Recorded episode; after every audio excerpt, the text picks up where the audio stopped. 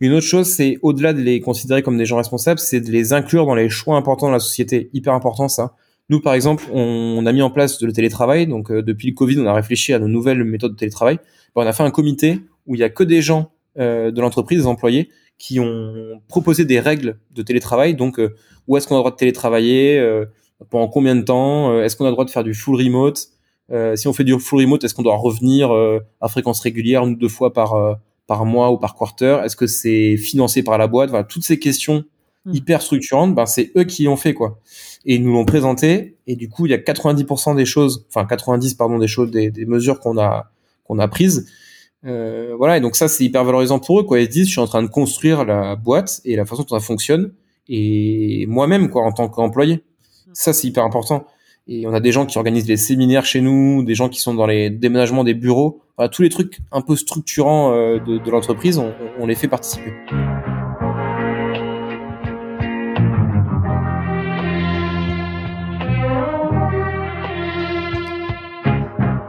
Bienvenue dans SaaS Club, le podcast qui vous partage les recettes gagnantes des SaaS français. Je m'appelle Eric Seclet et je suis copywriter freelance pour SaaS B2B. Le but de ce podcast est simple. Vous apporter sur un plateau les meilleurs conseils et retours d'expérience d'entrepreneurs de l'écosystème SaaS. À chaque épisode, direction les coulisses pour parler validation de l'idée, conquête des premiers utilisateurs, acquisition, pivot, mais aussi réussite et apprentissage.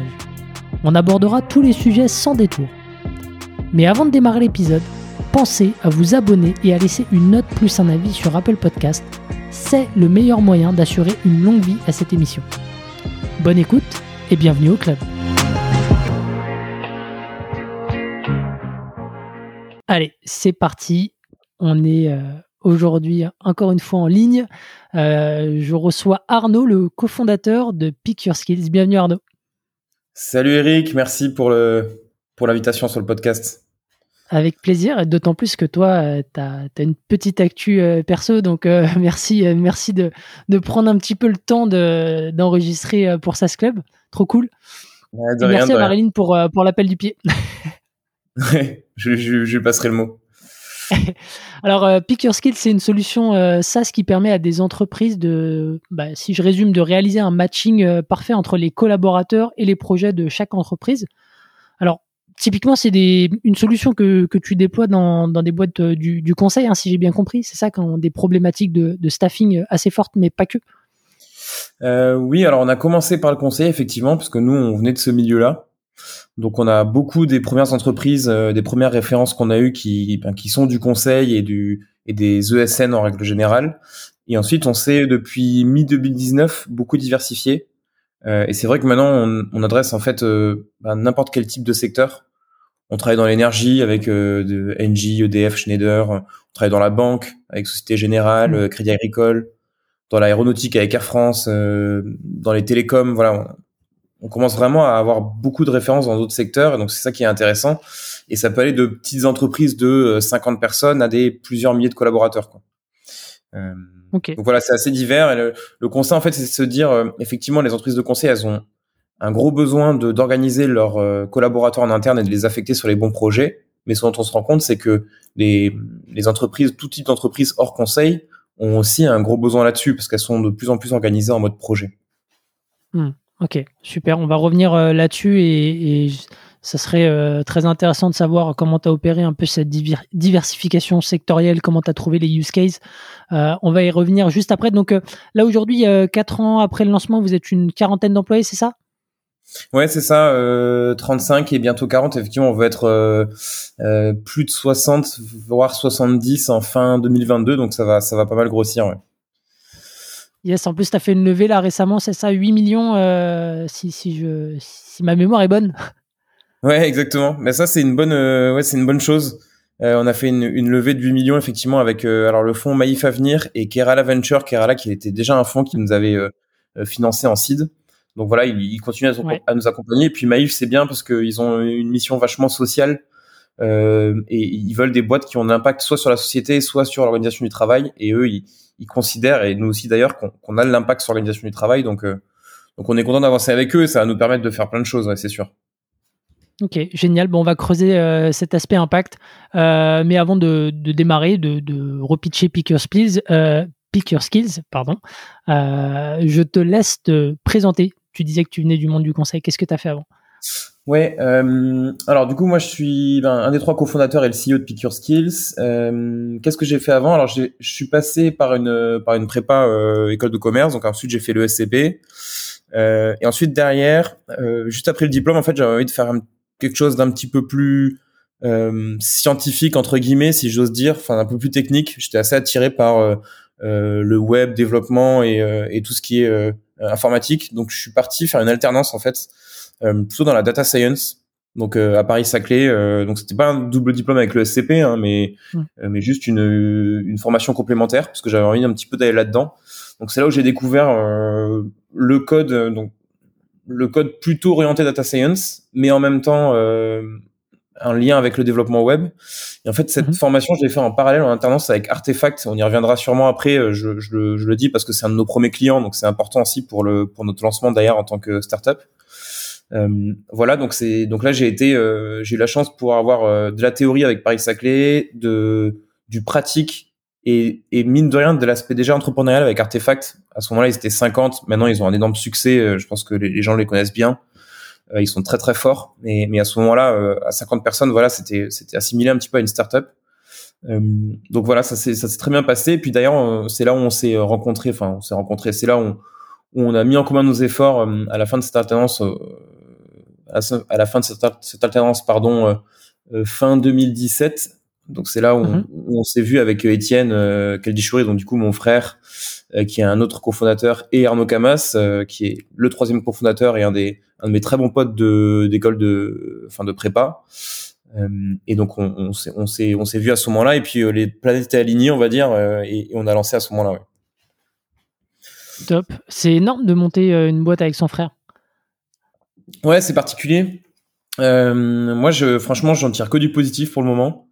Euh, on arrive à on arrive à faire la part des choses et à parler énormément de boulot euh, sur les heures de travail. Puis euh, voilà, quand on passe Noël avec la famille, on, parle pas une seconde du boulot. Donc c'est des choses où on a un peu d'incertitude au début. Est-ce qu'on va arriver à faire la part des choses? Et on y arrive très bien.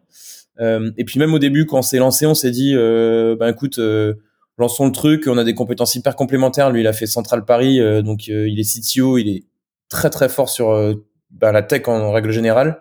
Euh, moi, j'avais plus des capacités commerce, euh, produit. J'étais très intéressé par le produit. Euh, donc voilà, c'était hyper complémentaire. Arnaud Camas, lui, il est très très commerce, finance.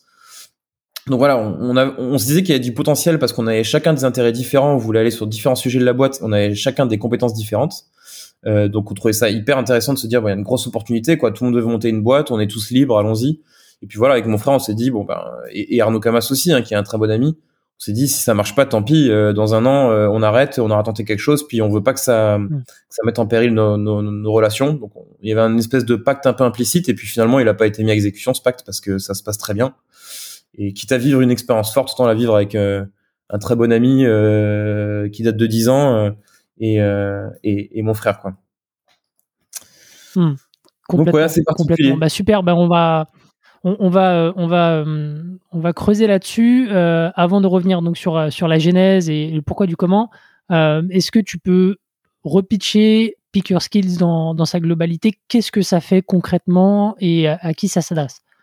Ouais. alors en fait, nous, on est une solution SaaS, du coup, de gestion de staffing et de compétences. Euh, on a destination, comme on le disait au tout début, de, on est plutôt B2B, donc à destination des entreprises, et comme je disais, de toute taille, de tout secteur. Hein. Donc on en a parlé tout à l'heure des, de, ces deux éléments-là. Euh, et si je reprends le constat juste euh, global, c'est avant de lancer la, structure, ce dont on s'est rendu compte, c'est deux choses. Un, c'est que les entreprises, dans leur organisation du travail, elles sont de plus en plus en mode projet. Euh, c'est il y a énormément d'études qui le montrent et on le voit aussi opérationnellement quand on discute avec des, des métiers dans les grands groupes et dans les dans les petits comptes aussi. C'est euh, un collaborateur, il est beaucoup moins affecté uniquement à une fiche de poste et à un poste. Il est de plus en plus considéré comme une personne qui a énormément de compétences et qui du coup peut être alloué sur 5-6 projets en parallèle avec euh, des personnes de département et des projets assez courts qui peuvent durer euh, 3 semaines, 4 semaines, 3 mois, 4 mois. Et donc du coup, vu qu'on est beaucoup plus en mode projet comme ça, court, avec des, des équipes qui se forment un petit peu à la volée, et ben les entreprises ont de plus en plus besoin d'avoir ce type d'outils qui permettent de concilier, à la, de faire le matching parfait entre les projets qui arrivent dans la structure et les collaborateurs en face. Euh, donc voilà, ça c'était le premier constat. Et le deuxième constat qu'on a eu aussi là-dessus, c'est qu'en fait il y a un gros enjeu et là on le voit euh, actuellement, euh, notamment post-Covid, il y a un gros enjeu de fidélisation des collaborateurs. Donc là c'est de se dire, il y a énormément de gens qui partent, on l'a vu. ce qu'on appelle le big quit aux États-Unis et du coup ce qu'on appelle ici en Europe la grande démission. Bon, énormément de gens qui partent des entreprises, mais surtout les jeunes générations, mhm. euh, parce que euh, manque de sens dans leur travail, euh, pas envie d'être dans des dans des cycles traditionnels d'organisation du travail, etc. Donc, les entreprises voient qu'il y a beaucoup de départs et en, en, parallèle, il y a énormément de difficultés à recruter. Et donc nous, on en a fait, vu Capgemini a eu un gros turnover dernièrement, mais c'est pas les seuls, quoi. Enfin, c'est et, et, et, le truc, c'est que typiquement, bah, sur les boîtes de conseil, ça impacte directement la marge, en fait. Oui, ah oui, oui, clairement. Et, et, là, en ce moment, en fait, les, les, entreprises de conseil notamment se retrouvent dans une situation où ben, soit des gens partent, donc effectivement il y a du gros turnover, soit ils ont du mal à recruter, ou les deux en même temps. Et du coup, ils se retrouvent avec des 100% euh, de staffing, donc tout le monde qui est alloué sur euh, des projets clients. Et ça, en fait, intuitivement, on se dit c'est bien, euh, il y a du business. En fait, c'est c'est pas bon parce qu'il faut toujours une petite marge de de 10-15% pour des gens qui s'occupent de l'interne, des gens qui font des, des pros, qui, qui se font des, la formation, commerciales, la formation, etc. Euh, donc il y a un vrai problème là-dessus et, et nous on est convaincus que les gens s'ils partent des entreprises, c'est parce qu'ils sont pas sur les projets sur lesquels ils veulent travailler. Parce que euh, souvent c'est euh, euh, ça fait neuf mois que je suis sur le même projet, j'ai plus l'impression de progresser, bon ben je m'en vais. et nous le constat c'est de se dire il y a ces deux tendances là, le mode projet en un, la fidélisation des collaborateurs en deux. Et nous on dit ben la meilleure manière d'engager les collaborateurs et de les fidéliser, c'est tout simplement de les mettre sur les projets au quotidien, 5 jours sur 7, les projets sur lesquels ils ont envie de travailler. Euh, et donc c'est ça qu'on veut permettre via l'outil. C'est de se dire, il y a dans l'outil, on centralise tous les projets de l'entreprise. Donc les chefs de projet, ils inscrivent sur l'outil tous les projets qui vont devoir démarrer. Donc avec mhm. euh, les dates du projet, euh, les personnes dont ils ont besoin pour le projet, les compétences dont ils ont besoin, etc. Et la localisation géographique des projets, etc. Et puis de l'autre côté, il y a tous les collaborateurs qui, eux, ils disent ce sur quoi ils sont compétents, ce sur quoi ils veulent progresser dans le futur dans l'entreprise, et puis ils peuvent aussi voir tous les projets de l'entreprise et candidater dessus. Euh, et du coup, voilà, nous, on va essayer de faire le meilleur matching avec ces deux types de données, les projets d'un côté et les collaborateurs de l'autre. On essaie de faire le meilleur matching et les meilleures combinaisons possibles pour que les gens soient sur les bons projets et puis que l'entreprise avance. Hmm. super, super intéressant. Et en termes de, euh, là aujourd'hui, avec un petit peu de recul, euh, tu sais, est-ce qu'il y a des mm, ouais un ROI chiffré pour pour les gens qui mettent en place ce genre de, système, ce genre d'outils? Est-ce qu'ils arrivent à enfin comment est-ce qu'ils le mesurent en fait le le résultat? Alors, il y a plusieurs euh, ROI possibles. Alors déjà, il y a le le premier, c'est le taux d'activité des collaborateurs. En fait, taux d'activité des collaborateurs sur des projets prioritaires. Donc, c'est-à-dire qu'on a, on a toujours X projets dans une entreprise. Une entreprise, c'est euh, plein de projets. Une entreprise, par exemple, elle va euh, faire de la R&D sur son produit, elle va euh, délivrer une prestation à un client, elle va refondre son site web, elle va rationaliser son process d'achat. Enfin, il y a une multitude de projets. Et puis, il y en a qui sont plus prioritaires que d'autres. Et donc, souvent, dans les entreprises, ce dont on se rend compte, c'est que les gens, notamment le management, ils n'ont pas une visibilité très forte sur qui et sur quoi, en fait ne serait-ce que ce besoin-là, c'est un CEO, si on prend une, une, une, entreprise de 200 personnes, un CEO tout en haut, on lui demande est-ce que tu sais tes 200 personnes sur quel projet euh, ces, ces, personnes travaillent ou non? Mhm. il, est incapable de le savoir en fait. Parce que c'est tellement micro euh, ce que font les gens que lui, il a pas de visibilité là-dessus. Et donc du coup, c'est difficile de se dire, en fait, le projet A qui est un gros projet, il me prend tant de temps. Et puis en fait, le projet B, je vois que je, sur les 200 personnes, j'ai 15 personnes dessus qui sont euh, quasiment en plein temps. En fait, il n'est pas forcément prioritaire ce projet B. Donc il faut peut-être que je réoriente des ressources sur mon projet A ou que j'ouvre un nouveau projet C qui est plus important que le projet B et du coup je mets des ressources dessus. Voilà. En fait, ce pilotage un peu macro de se dire euh, est-ce que mes collaborateurs à un instant T ils sont vraiment sur les bons projets? Ça ils l'ont pas. Donc ce qu'on arrive à faire, c'est euh, pour le traquer ça, c'est se dire en fait votre, on mesure le taux d'activité sur les projets euh, prioritaires et puis on regarde ce taux d'activité par exemple il est de 75%. Voilà donc on a 75% du temps des 200 personnes qui sont sur les projets jugés prioritaires. Et puis derrière, au fil du temps, on regarde via l'outil si on arrive à réallouer de façon intelligente les ressources et les collaborateurs pour faire en sorte que 75% en fait ils deviennent 77, 78, 79. Et ne serait-ce que voilà gagner des points sur le fait de mettre les personnes et avoir le bon taux d'activité sur les sur les bons projets, ça c'est quelque chose d'extrêmement important. Et pour des pour des structures de conseil notamment qui vendent des prestations à des clients, c'est hyper important parce que si on si on alloue euh, 3-4% du temps ou 3-4 points en plus sur des projets clients, bah forcément on facture plus et on fait beaucoup plus de marge. Donc voilà, il peut y avoir un, un impact financier derrière le taux d'activité qui est hyper important. Mmh. Donc ça c'est la première chose. Deuxième chose, euh, donc le gain sur le taux d'activité, c'est vraiment un des, un des principaux ROI qu'on met en avant. Le deuxième, c'est euh, euh, le gain de temps. Bon, ça, c'est sûr qu'il est conséquent aussi. Généralement, dans les entreprises, il y a toujours une personne qui est chargée d'allouer les bonnes ressources sur les bons projets. Donc en fait, c'est une personne qui récupère. donc ça peut être généralement un chef de projet hein, qui va récupérer tous les projets et tous les besoins de ressources sur des projets, et puis qui va essayer de qui va essayer de mettre les bonnes personnes en face. Donc généralement, pour récupérer tous les projets, il faut euh, soit ça se fait par mail, soit à l'oral. Euh, donc déjà, on a du mal à centraliser toutes les demandes d'un coup à date dans une entreprise de qu'est-ce qu'ont besoin les gens à date pour mener leur, à bien leur projet. Donc ça déjà, ça mhm. prend du temps. Et puis ensuite, ce qui prend encore plus de temps, c'est de trouver les bonnes personnes. Voilà, j'ai euh, trois projets qui vont démarrer. Donc déjà, j'ai eu du mal à les centraliser et avoir toutes les infos pour savoir sur ces trois projets qui est-ce qu'il me faut comme personne. Et puis d'ailleurs, bon, bah, trouver et remplir ces trois projets avec les bonnes personnes, c'est une autre paire de manches. C'est-à-dire, il faut euh, mm. savoir qui est dispo, on le sait pas forcément. Alors, on appelle le, le chef de la BUA, le chef de la BUB pour dire bon bah ok, est-ce que tu as quelqu'un de disponible? Ah oui, il faudrait qu'il soit compétent sur la compétence A et B. Ah non, c'est pas bon. Ah bah appelle l'autre mec, peut-être que ça va être bon. bon J'appelle l'autre. Voilà. On mm. perd énormément de temps. Ok, donc au final, t'as, as, au final, si je résume, tu as un gain de visibilité, tu as un gain euh, de temps aussi pour euh, mobiliser les bonnes ressources pour les bons projets très rapidement. Et euh, tu as un gain, on va dire, financier parce que cette visibilité et cette rapidité te permet de gagner des points de marge. Et, après, je dirais même, si, si, je comprends bien toute la logique, c'est qu'in fine, tu as aussi surtout le collaborateur qui est beaucoup plus, beaucoup plus épanoui dans, dans ce qu'il fait au quotidien. Exactement, et ça c'est la dernière chose que je vais que je vais mettre en avant, c'est le, le, taux de turnover en fait. Donc le, le fait qu'on diminue le taux de turnover. Donc ça, on le diminue parce que les gens sont plus engagés, ils sont sur les projets sur lesquels ils veulent travailler, mmh. donc ils partent moins, et donc ça fait beaucoup moins de coûts de recrutement euh, et de coûts de formation pour les entreprises. Mmh. Donc il y a effectivement cet aspect engagement du collaborateur qui est satisfait, qui est extrêmement important. Donc ça, on peut le mesurer via du taux de turnover, mais on peut aussi le mesurer via du NPS satisfaction du collaborateur euh, via l'outil, euh, qui veut pas forcément dire la même chose, parce que c'est plutôt une satisfaction sur un outil. Mais généralement, quand les gens mettent une note sur un outil, c'est en lien aussi avec le bénéfice qui sort de cet outil-là. Donc, mm. euh, ça permet quand même de mesurer euh, satisfaction collaborateur d'un certain, d'une certaine manière. Mm.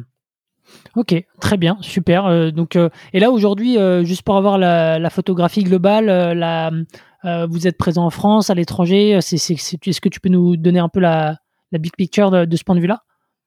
Yes, alors on a, on est essentiellement en France, mais on a mhm. tout de même 20% de nos utilisateurs qui sont déjà à l'étranger. Euh, donc ce qui est quand même hyper important pour une entreprise de notre stade de développement. On a été créé euh, il y a quatre ans. Hein. Euh, et, et, comment on a, bon, c'est assez simple. En fait, on est souvent parti de d'entreprises françaises parce qu'on faisait beaucoup de marketing en France. Et ensuite, ces entreprises françaises ont des filiales à l'étranger. Par exemple, Air France qui bosse avec KLM. Euh, on est avec EDF qui a des filiales internationales, donc on a déployé à l'international donc on est parti de la France, on est parti à l'international. Donc on a des filiales en Chine, en Europe, euh, aux US, euh, au Moyen-Orient, bon un petit peu partout dans le monde. Mais en fait, il suffit d'avoir, on va y revenir après, j'imagine sur l'international, mais il suffit d'avoir un site euh, en anglais et puis et puis un support anglophone et, ça passe très bien. Mhm. Voilà. Et puis depuis quelques mois, on fait aussi maintenant du développement, enfin du marketing vraiment purement international. et donc on a de plus en plus de clients dont le siège social et à l'extérieur de la France et qui nous contactent en direct. Donc euh, voilà, ça c'est les hmm. prémices d'une d'une expansion internationale, c'est intéressant. Ok, super intéressant. On va revenir sur euh, le marketing international. Euh, enfin, dans, dans, dans, les prochaines minutes, je suis, je, suis, assez curieux de savoir du coup qu'est-ce qui change pour vous quand on fait du, du marketing international. on, on, Est-ce qu'on passerait pas à la genèse là, revenir un petit peu sur donc euh, vous vouliez monter une boîte avec ton, ton frère et, ton ami, euh, mais l'idée, euh, l'idée comment est-ce que vous avez fait converger vos idées au début? D'où est-ce que ça vient concrètement? À partir de quand vous vous êtes dit voilà ça, ça va faire ça va faire une boîte en fait? Ouais. Bah, en fait, avec Arnaud Camas, déjà depuis la prépa, on se disait qu'on voulait monter une boîte ensemble. On, se l'est dit dès, dès ce moment-là. Euh, donc, euh, donc après, bon, il y a eu l'école, euh, on a, il y a eu quelques quelques idées un peu farfelues. Euh, on s'est dit, on va pas se lancer là-dedans. et puis on arrivait à un bon moment parce qu'on avait commencé à avoir des premières expériences. Moi, j'étais moi j'étais chez donc j'étais chez PwC, puis Artefact, puis Legal Start. Donc j'avais commencé à voir le conseil qui a un problème là-dedans, puis j'avais commencé à être un peu dans l'entrepreneuriat avec Legal Start et Artefact, comme je disais. Euh, Arnaud Camas, lui, il avait hum, bossé aussi dans le conseil audit, donc chez EY, puis chez Santander euh, en banque d'affaires, où là, il y avait beaucoup de problématiques de staffing aussi. Euh, puis chez Vivendi aussi en M&A interne, donc là, pas mal de problématiques de staffing également. Voilà, on a fait les mêmes constats en fait à ce moment-là, de se dire, bah, il y a un problème dans le staffing en fait. il y a un problème dans la façon de planifier les projets, dans la façon dont les gens sont alloués sur les projets. Ils sont pas alloués sur les bons projets. Du coup, ils partent. Mmh et les chefs de projet, quand ils lancent un projet, ils n'arrivent pas à trouver les bons collaborateurs parce qu'ils n'ont pas les infos. Donc euh, on, on s'est on s'est rendu compte de ça, on s'est dit il y a un truc à faire là-dedans parce qu'en plus les outils qu'on voyait étaient pas bons. Enfin on va y revenir après. Euh, et puis euh, Étienne de son côté aussi, lui ça faisait un petit peu de temps qu'il était dans son entreprise, il était chez EcoSense qui fait un logiciel euh, dans le médical. Euh, il avait envie de, de, beaucoup plus être dans le web, d'être beaucoup plus à son compte. Et ça, c'est arrivé à peu près au même moment, enfin sur, la, sur les mêmes 5-6 mois, on a eu ces réflexions-là, que ce soit moi avec Arnaud et puis moi avec mon frère Étienne. Euh, et, et, donc voilà, bah, la, la, mayonnaise est montée à ce moment-là, euh, et, et c'est en fait c'est juste une histoire de très bon timing en fait, et, du fait que tout le monde avait les, mêmes compétences, envie d'entreprendre, et on s'est dit allez allez go quoi, allons-y. On n'avait aucune certitude à ce moment-là, mis à part l'intuition quoi.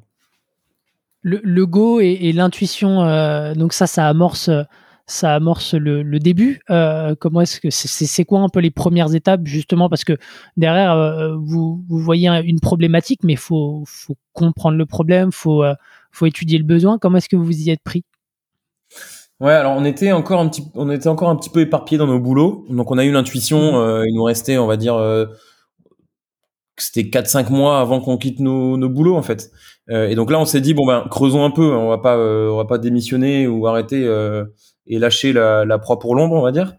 Euh, donc on a commencé à faire des démos en fait. On a on a fait des démos des éditeurs actuels. Donc on s'est dit on va regarder toutes les entreprises de conseil notamment parce que nous on était vachement implantés là-dedans comme on a dit depuis le début.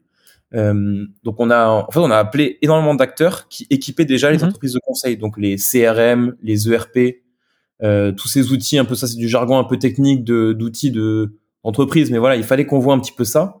Et donc on leur a mhm. fait, on a demandé des on a demandé des démos avec ces entreprises-là. Euh, s'il y avait un free trial où on pouvait aller euh, faire une démo nous-mêmes, on allait le faire.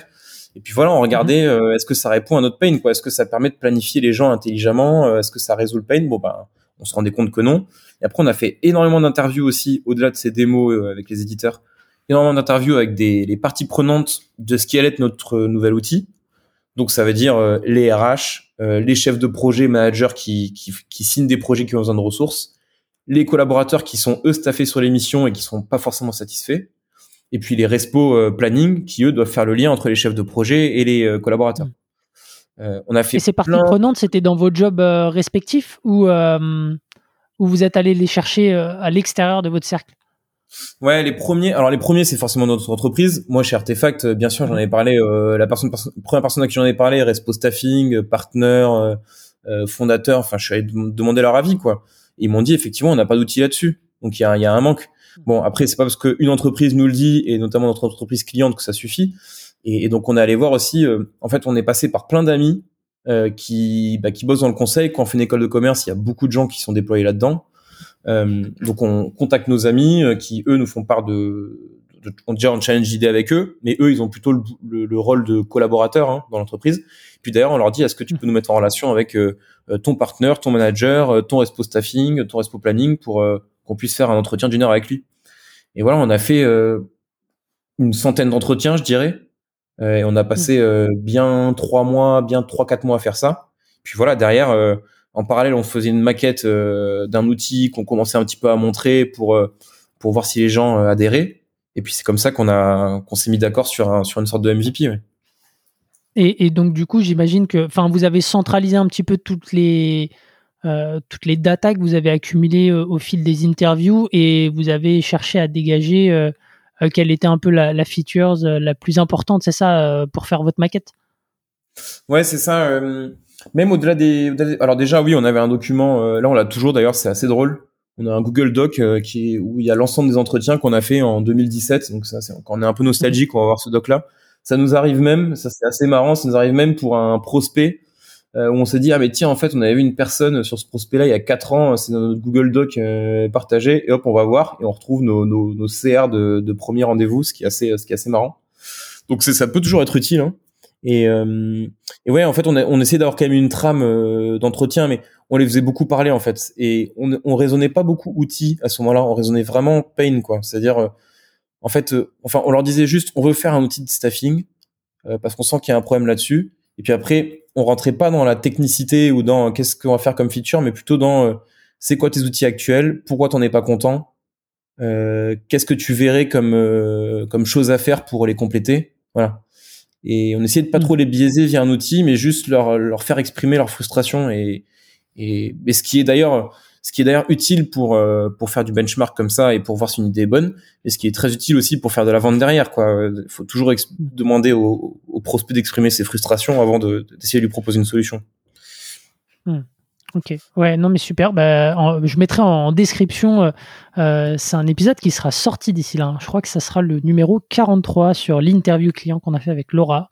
Euh, et, et, oui, c'est c'est quand même un, une étape crucial dans, on va dire, pour réussir le, le 0 to 1, c'est vraiment bien parler à ses clients et sur leur poser les bonnes questions et également derrière de euh, bah justement de les laisser parler et de, et de regrouper tout ça précieusement dans, un doc. Euh, donc, euh, donc ouais.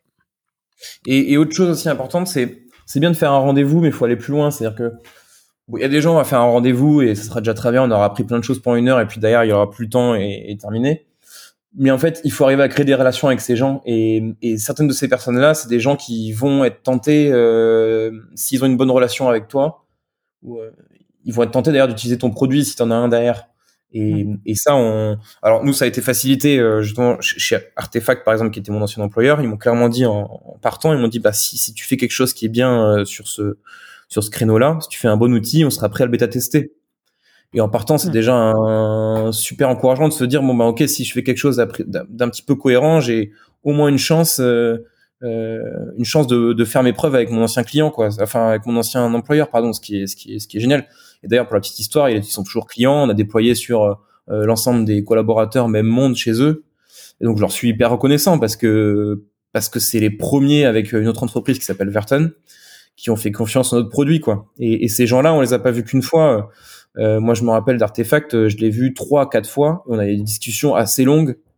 Euh, au début, c'était les pains, et puis après, effectivement, c'était plus, je lui montrais des maquettes, et puis, est-ce que tu penses que ça te convient, ça répond à ton besoin ou non? Hmm. Et, je revenais de ces, de ces trois, quatre rendez-vous, je, je revenais, j'avais euh, 20, 30 idées de qu'est-ce qui pourrait être bien à faire dans le produit, quoi. Hmm.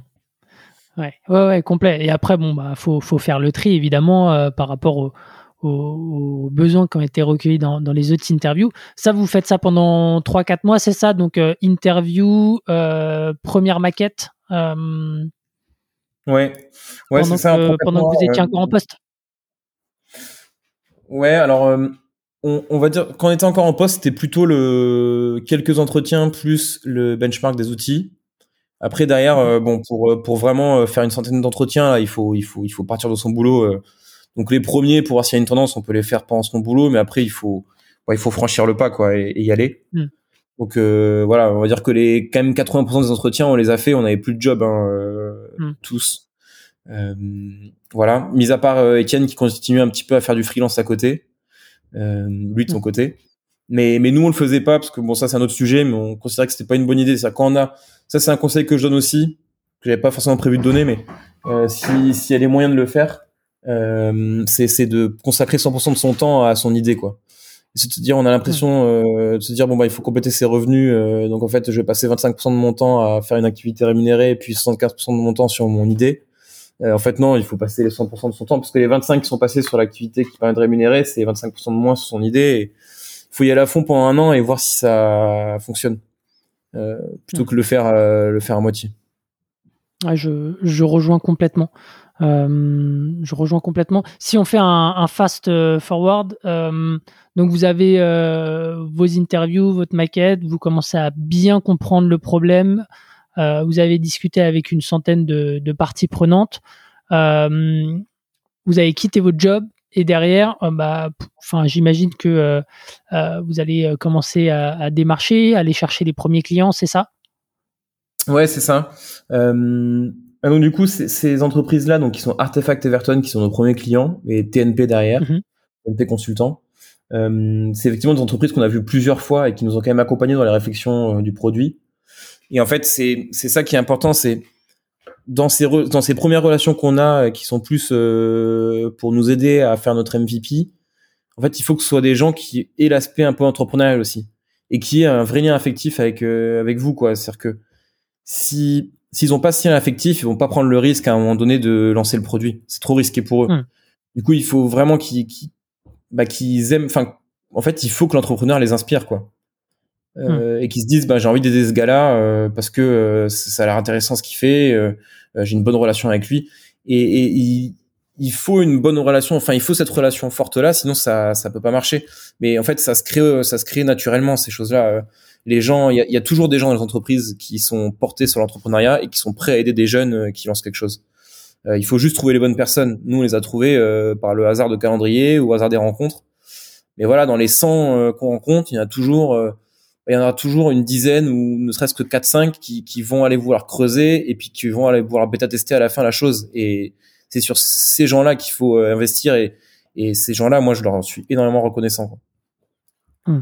pour l'avoir fait avec mmh. nous. Ouais, Ouais, non, mais c'est ça, il faut s'appuyer un peu sur les, les premiers. Euh, c'est pas forcément les fans, mais, euh, mais en tout cas, c'est les gens qui, euh, euh, qui t'ont donné un, peu de leur temps et, qui derrière bah, créent, du lien avec toi. donc, ça, c'est tes premiers clients.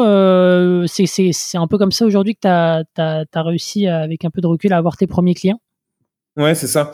Et après, je, je complète quelque chose. Ils le font pas non plus par, par pure bienveillance. Hein. C'est-à-dire que bon, forcément, ils sont contents d'aider quelqu'un et, et si, si, la personne les inspire, ils sont contents de l'aider et d'aller au bout. Mais eux aussi, ils ont, ils ont forcément l'intérêt là-dessus. Ça leur permet d'avoir de la visibilité en interne.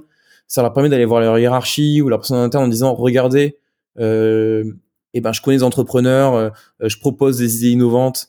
Euh, et ça, ça, ça intéresse l'entreprise. Ça leur permet, mm. eux, chefs de projet dans l'entreprise, s'ils promeuvent l'idée, ça leur permet tout simplement d'avoir plus de visibilité et de se montrer comme innovant, quoi. Donc, euh, donc il y a un intérêt pour eux aussi là-dessus. Euh, et oui, euh, derrière, ben, ces premiers clients-là, donc nous, c'était trois, trois personnes, enfin trois clients, coup sur coup, qu'on a, avec qui on a contractualisé du coup. Alors c'était en, si mes souvenirs sont bons, en septembre 2018. Euh, Et ben en fait, ces, ces premiers clients-là. Tu fais payer à ce moment-là ou?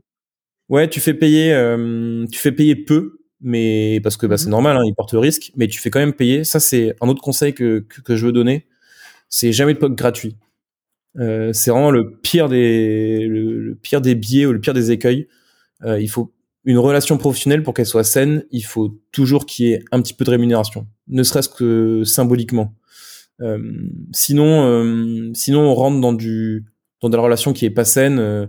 Avec juste je te fais tester quelque chose et tu mets tellement de redevable que en fait c'est gratuit pour moi. Ça c'est pas bon du tout. Et ne serait-ce que de payer et de devoir que le chef de projet doit demander aux achats de son côté de, de débloquer un petit budget, même tellement minime, mais petit budget quand même, euh, ça le met aussi dans une sorte d'engagement euh, tacite, enfin une sorte d'engagement où voilà, on dépense un peu d'euros pour ce projet-là, donc euh, donc on y investit un peu de temps et on est professionnel quoi. Hmm. Et tu le cadres bien, j'imagine ton POC avec une durée, peut-être euh, ouais un, facteur qui, qui, décide aussi de la, la suite euh, si jamais les choses se passent bien. Ouais ben par exemple Verton Artefact ouais Verton on a commencé on a fait trois mois de bêta test effectivement avec quelques personnes. Chez Artefact c'était pareil Artefact il, y a une entité à Paris qui était la plus grosse entité donc sur 150 personnes à ce moment-là.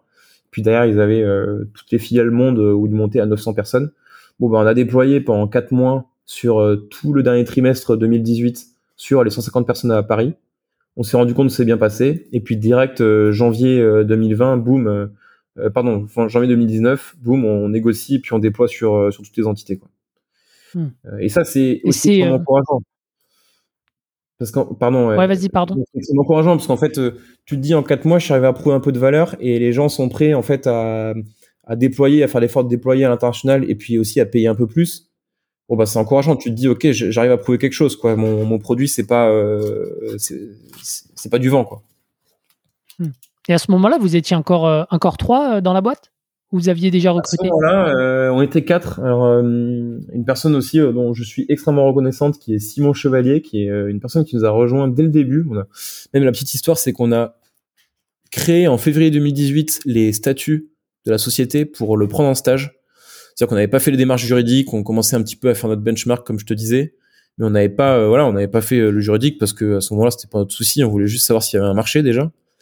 Euh, et puis on l'a pris en, il avait fait 42 lui en reconversion, et on l'a pris en dev du coup en dev front. du coup, il bossait avec mon frère. Et, et, voilà, ça a été notre premier stagiaire, notre premier CDI derrière d'ailleurs. Et c'est, une personne qui nous a rejoint vraiment au tout début, quand on a commencé nos réflexions en septembre 2017 et il nous a rejoint en février 2018. Donc, et il est encore là. Hmm. C'est, c'est, un, une relation hyper particulière avec lui. Ouais. Et on était quatre du coup, ouais, à ce moment-là. Ok. Et euh, donc ça c'est, tu vois, donc euh, pour pour resituer un peu les choses, donc janvier, janvier, euh, en tout cas début 2019, tu as, deux trois clients avec qui tu commences à, à bien déployer. Euh, et, il me semble, c'est quoi C'est mi-2019 que tu as fait euh, ta levée de fonds C'est ça? Ouais, c'est ça. C'est ça. Euh, alors, on a, on a commencé septembre-octobre avec euh, ces trois clients, effectivement. Et après, on a commencé à en avoir d'autres. Alors, c'est ça qui est pas mal, c'est que quand on commence, en fait, même, même si c'est des pilotes avec les deux, trois dont je parlais là, donc Artefact, Verton mhm. notamment, et puis TNP, au début, donc on, effectivement, on fait des POC payants, on cadre. Euh, ensuite, si ça se passe bien, au bout de quatre mois, bah, on déploie. Et en fait, dès qu'on a ces POC là, dès qu'on les décroche, en fait, derrière, ça se débloque. Et c'est ça qui est intéressant, c'est la première référence sur un marché hyper dur à avoir. Nous, on en a eu trois quasiment d'un coup. Puis d'ailleurs, on capitalise à fond dessus euh, dans tous nos tous nos rendez-vous de prospects avec tout le monde. On, dit qu'on a ces, ces, ces références là. Et puis d'ailleurs, ça fait la diff parce que il y a une grosse différence entre être le premier et être le troisième, quatrième. Euh, hmm. et, et, donc ça s'est enchaîné à partir de ce moment-là. Donc euh, même euh, février 2019, tu vois, on avait de souvenirs 6-7 clients, je crois. Et, et d'ailleurs, ça nous a permis effectivement d'avoir un certain revenu mi-2019 et puis d'avoir de, des belles références pour, pour enchaîner. Hmm. Notamment, on en va en parler tout à l'heure. C'était quoi le c'était toi, pardon, le, comme on a un petit peu de lag, pardonnez-nous, des fois on, se coupe la parole. c'est un peu la, magie du direct. Non, il n'y a pas de souci. Non, j'allais dire, c'était toi le seul commercial euh, à ce moment-là? Euh, Alors c'était, hum, enfin, ça a toujours été Arnaud Camas le commercial. Euh, donc lui, il a toujours été responsable de cette partie-là. alors c'est un petit peu particulier au début. Par exemple, Artefact, moi c'était mon ancien employeur, donc forcément, c'est moi qui gérais la relation et c'est moi qui ai démarré la, chose avec eux. Verton, TNP, on faisait les process à deux aussi. C'est pas forcément évident euh, au début quand donc on, faisait les process de vente à deux. Et puis d'ailleurs, au fur et à mesure, moi, je me suis orienté plutôt vers la partie gestion client, faire en sorte qu'il soit mm. ultra satisfait. Et, j'étais aussi très occupé par le produit. Et puis Arnaud Camas, lui, a vraiment pris euh, le côté commercial et puis toutes les ventes derrière, euh, c'est effectivement lui qui les a faites, ouais. Mm. Ok. Ok. Voilà, mais important ça aussi de bien se répartir les rôles entre fondateurs. Nous, on a eu cet avantage-là de se dire, euh, moi, je voulais naturellement aller vers le produit gestion client, Arnaud Camas faire le commercial, Étienne, pas de débat, il était CTO. Ça, c'est extrêmement important parce qu'au début, on s'en rend pas compte, mais s'il y a un peu d'overlap, de chevauchement, ça peut créer des tensions. Euh, euh, et on, a entendu beaucoup de fondateurs qui, bah, avaient des tensions là-dessus. nous, on n'en a pas eu, donc on, est content comme ça. Hmm. Sur cette, tu, tu, vois, enfin, la j'ai l'impression que la première année de la boîte, elle s'est, euh, globalement bien passée pour vous. Euh, est-ce qu'il y a eu euh, des erreurs que tu as pu faire qui t'ont marqué et que tu referais plus si jamais tu devais monter une nouvelle boîte? Bah, il y a cette histoire de POC gratuit, justement, on l'a fait avec une ou deux boîtes, on s'en est mordu les, est mordu les doigts, ouais parce que parce qu'en fait on c'est dommage quand on passe déjà quand on est quatre dans une entreprise bon ben, tout le temps qu'on passe on veut le passer sur des choses qui vont amener qui, qui vont amener euh, ben, de la croissance. Et donc euh, le passer trois quatre mois sur un sur un prospect euh, qui ben, qui paye zéro qui s'engage pas vraiment dans la relation puis qu'au bout de quatre mois dit bon ben voilà je voulais juste un petit peu m'amuser et puis et, puis merci au revoir Bon, bah ça, c'est vraiment une erreur à parfaire. Donc, c'est la raison pour laquelle je dis vraiment, faites payer vos POC. même si c'est dérisoire, c'est toujours mieux. après, l'autre chose importante, c'est plutôt sur le marketing, où je pense qu'on aurait pu... ça, ça revient un petit peu plus tard, mais je pense qu'on aurait pu faire beaucoup plus de, de, de marketing plus tôt, même dès la première année. Mmh. on, on, a voilà, on a monté la boîte en février 2019, premier client en septembre 2000, pardon, février 2018, on montait la boîte, premier client en septembre 2018. Le mar recrutement marketing, ça arrive en 2020, euh, septembre 2020. Donc c'est quand même très tard. Donc on faisait du marketing, on va y revenir après. Euh, on faisait du marketing euh, sur du LinkedIn à solliciter des gens, mais on n'avait pas de création de contenu, on n'avait pas de branding, on faisait pas de webinar, pas de podcast comme maintenant. On avait une landing page qui était vraiment pas belle. Donc en fait, ça nous, dans les discussions, on était bien, on faisait bonne impression, mais derrière tout le tout ce qui était mhm. autour un peu sur le branding, on n'était pas bon. Et, ça, je pense qu'on aurait pu avoir beaucoup plus de clients dès le début, en étant plus rassurant sur notre communication externe là-dessus. Donc, euh, petit, on va y revenir. petit loupé là-dessus, ouais. Hmm. Ok, bah, peut-être avant de parler de, de marketing, donc sur le plan commercial, ça se passe bien et vous signez euh, Capgemini euh, à quel moment? Parce que quand, quand, on a préparé l'épisode, tu me disais que quand vous aviez signé Capgemini, vous étiez que 7 euh, et vous aviez dû embarquer 1300 personnes en face. Donc, à quel moment ça intervient? Ça, ça intervient en mars 2019. donc tu vois, on a eu quelques clients, donc c'est ça qui nous a permis de nous crédibiliser de les et, et, de bosser avec eux. Euh, et effectivement, là, alors on était quatre en fin 2018, et puis début 2019, on avait recruté euh, trois personnes, donc euh, trois stagiaires plus du coup le, le, Simon dont je parlais tout à l'heure qui, qui commençait son mhm. CDI. Et effectivement, voilà, on était on était sept, donc donc intuitivement, on peut se dire ils vont jamais arriver à déployer un aussi gros client, une aussi grosse référence. Enfin, Capgemini, c'est c'est c'est un nom c'est un nom énorme et respecté dans, dans le monde entier. Et, et, finalement, voilà, on est effectivement arrivé à faire ces 1300 personnes. Et, et, là, je dirais que fait, c'était un très bon timing. Euh, déjà, on avait un chef de projet en interne qui était hyper convaincant. C'est un peu ce dont je te parlais tout à l'heure, euh, avoir une relation forte avec son chef de projet. Le chef de projet qui a un intérêt aussi euh, à se montrer en interne, à apporter des solutions en interne, des solutions notamment innovantes. Et, un chef de projet aussi très convaincant, qui sait à qui parler en interne pour faire avancer son projet et pour pour lancer son pilote. Quoi. Donc donc il nous a énormément aidé. Euh, lui aussi, on lui est très reconnaissant. Euh, et, et d'ailleurs, ça nous a permis bah, de lancer. Et pourquoi le timing était intéressant? Parce qu'en fait, ils avaient un, un, gros sujet sur la transparence du staffing chez eux. Mais ça, on le voit beaucoup dans les cabinets de conseil et même dans, dans des dans d'autres comptes. Hein.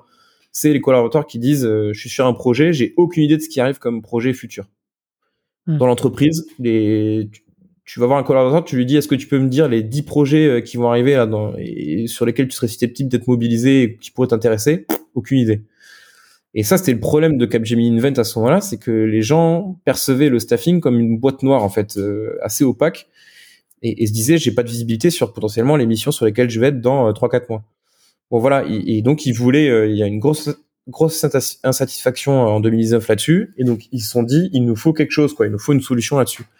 Et, c'est la raison pour laquelle notre chef de projet a dit bon ben voilà, je connais ces gars-là, euh, ils ont fait le même constat, euh, ils, ont un outil euh, et quelques clients, et, c'est parti de là-dessus. Et, pareil, encore une fois, histoire de timing quoi.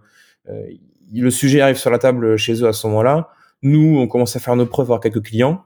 ça se passe bien, le contact passe bien, un bon chef de projet, et puis ça se lance. Quoi. Hmm. Est-ce que c'est difficile à signer, tu vois, quand quand tu as un mastodonte en face de toi et que toi, tu es encore petit, même si tu commences à faire tes preuves, est-ce que c'est difficile Est-ce que c'est long à signer?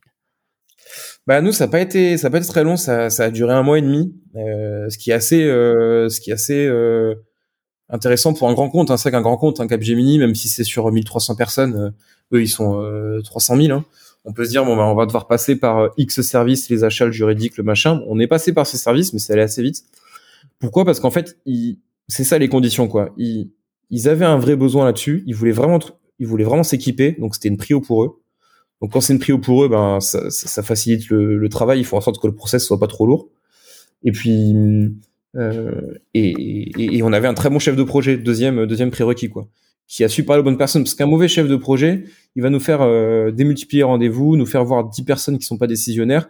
On va perdre un temps fou et on va pas y arriver à la fin. Là, on est allé voir avec ce chef de projet les personnes qui décidaient, et du coup, ça allait vite, quoi.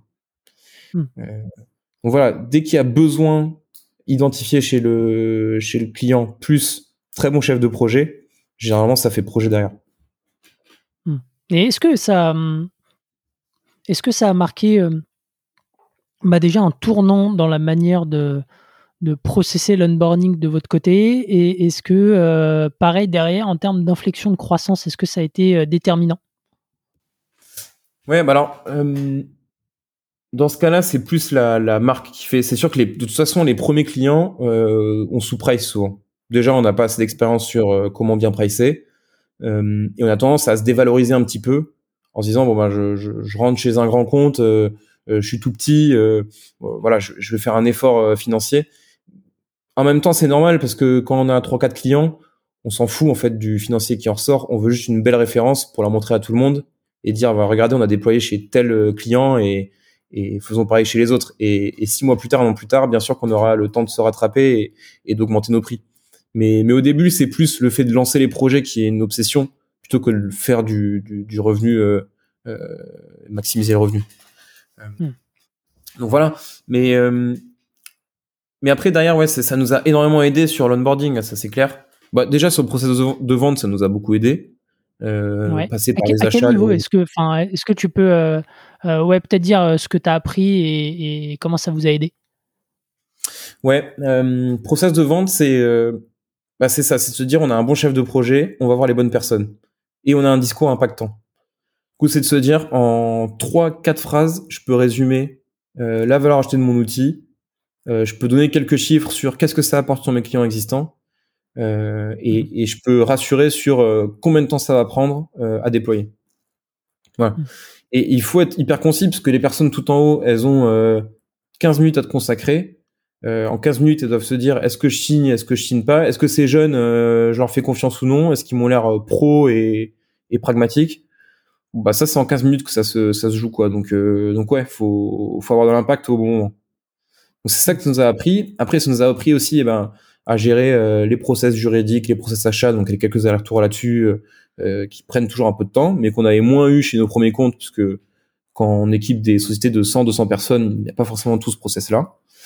Et puis après bon, au-delà du process de vente, c'est onboarding quoi, c'est comment on lance un projet euh, comment on fait les différents streams euh, pour le lancer, euh, quelle durée pour chacun des streams, quand est-ce qu'est la date de déploiement de la plateforme de, à partir du moment où on a signé, et, et, qui est-ce que je mobilise quoi chez le client et pour combien de temps? voilà, ça c'est un des trucs. Que as une méthode, T'as as une méthode enfin que vous avez peaufiné en interne pour déployer chez, chez un grand compte, hein, c'est ça hein. Il y, a, y, a, y, y, a, trois éléments hein, que vous avez en avant, c'est ça?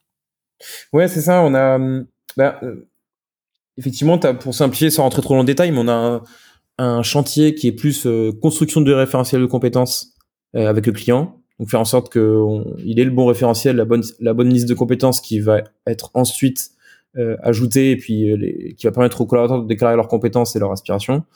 C'est la première chose. Deuxième stream qui est plus un stream technique, enfin chantier technique, c'est-à-dire je me connecte avec les outils existants et je paramètre la plateforme pour que tous les utilisateurs aient les bons droits, etc. Et puis ce troisième stream qui est euh, conduite du changement.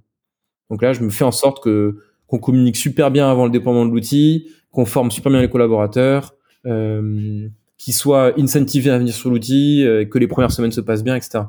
Et donc on a fait ces trois, ouais, ça nous a obligé voilà à structurer vraiment une, ce qu'on appelle une roadmap, sans aller trop dans le jargon aussi, mais un plan d'action de sorte que quand on va voir le client et même le prospect justement de signer, c'est lui dire voilà, euh, on est rigoureux, nous, on va pas faire n'importe quoi. Il y a trois streams, euh, chacun des streams, ça a duré X semaines. Pour chacun des streams, on a besoin chez vous de la personne A, la personne B. On a besoin de ces personnes une heure respectivement. Et à la fin de ce stream-là, c'est tel livrable qui va sortir. Voilà. Hmm. Et, ne serait-ce que d'avoir ça, ça peut être très concis. C'est juste, on fait un calendrier, une roadmap, les livrables en face, on leur envoie ça. Et, et ça, c'est ça crédibilise énormément, quoi. ça rassure le client sur, ok, je me lance pas dans un truc un puissant fond et les gens, ils les mecs, ils savent où ils vont. Quoi. Ok. Donc euh, au, final, c'est un. Ouais, vas-y, pardon.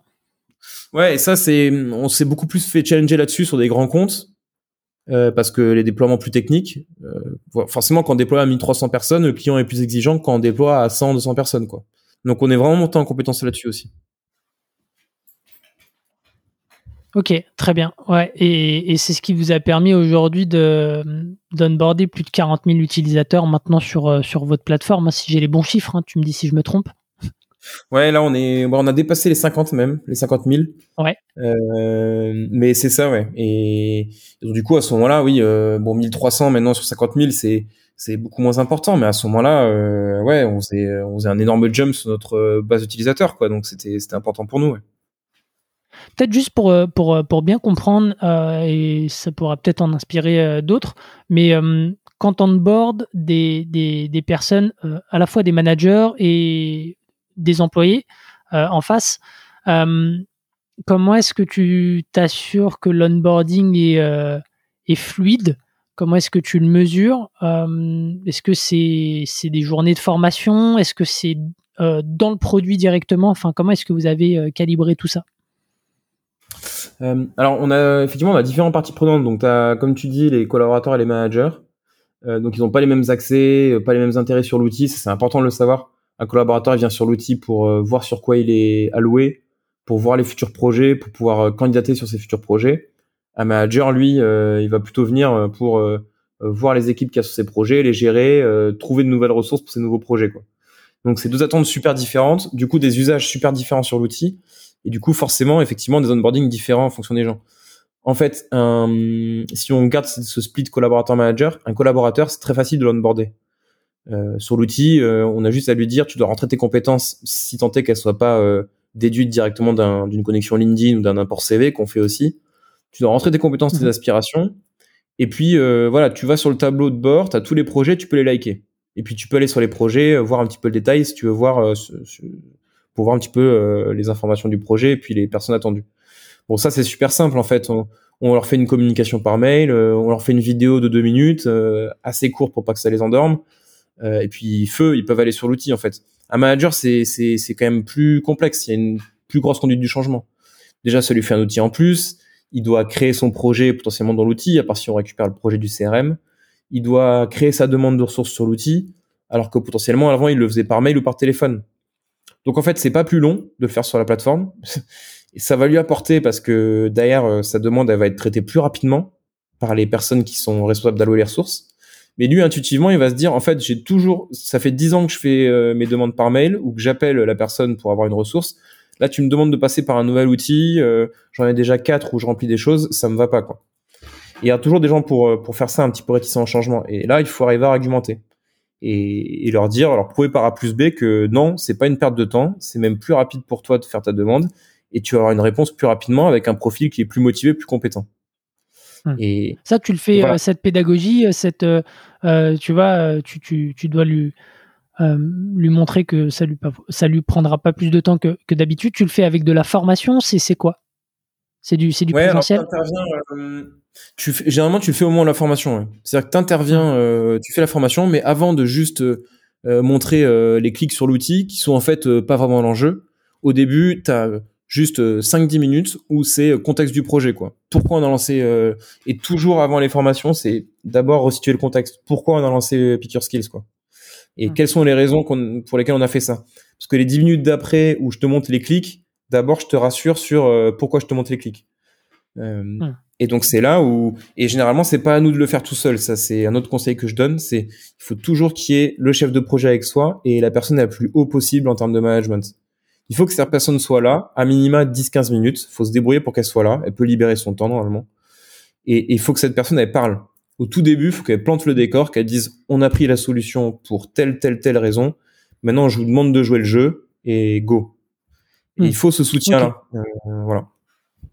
Ok, super, euh, super intéressant comme, euh, comme retour d'expérience.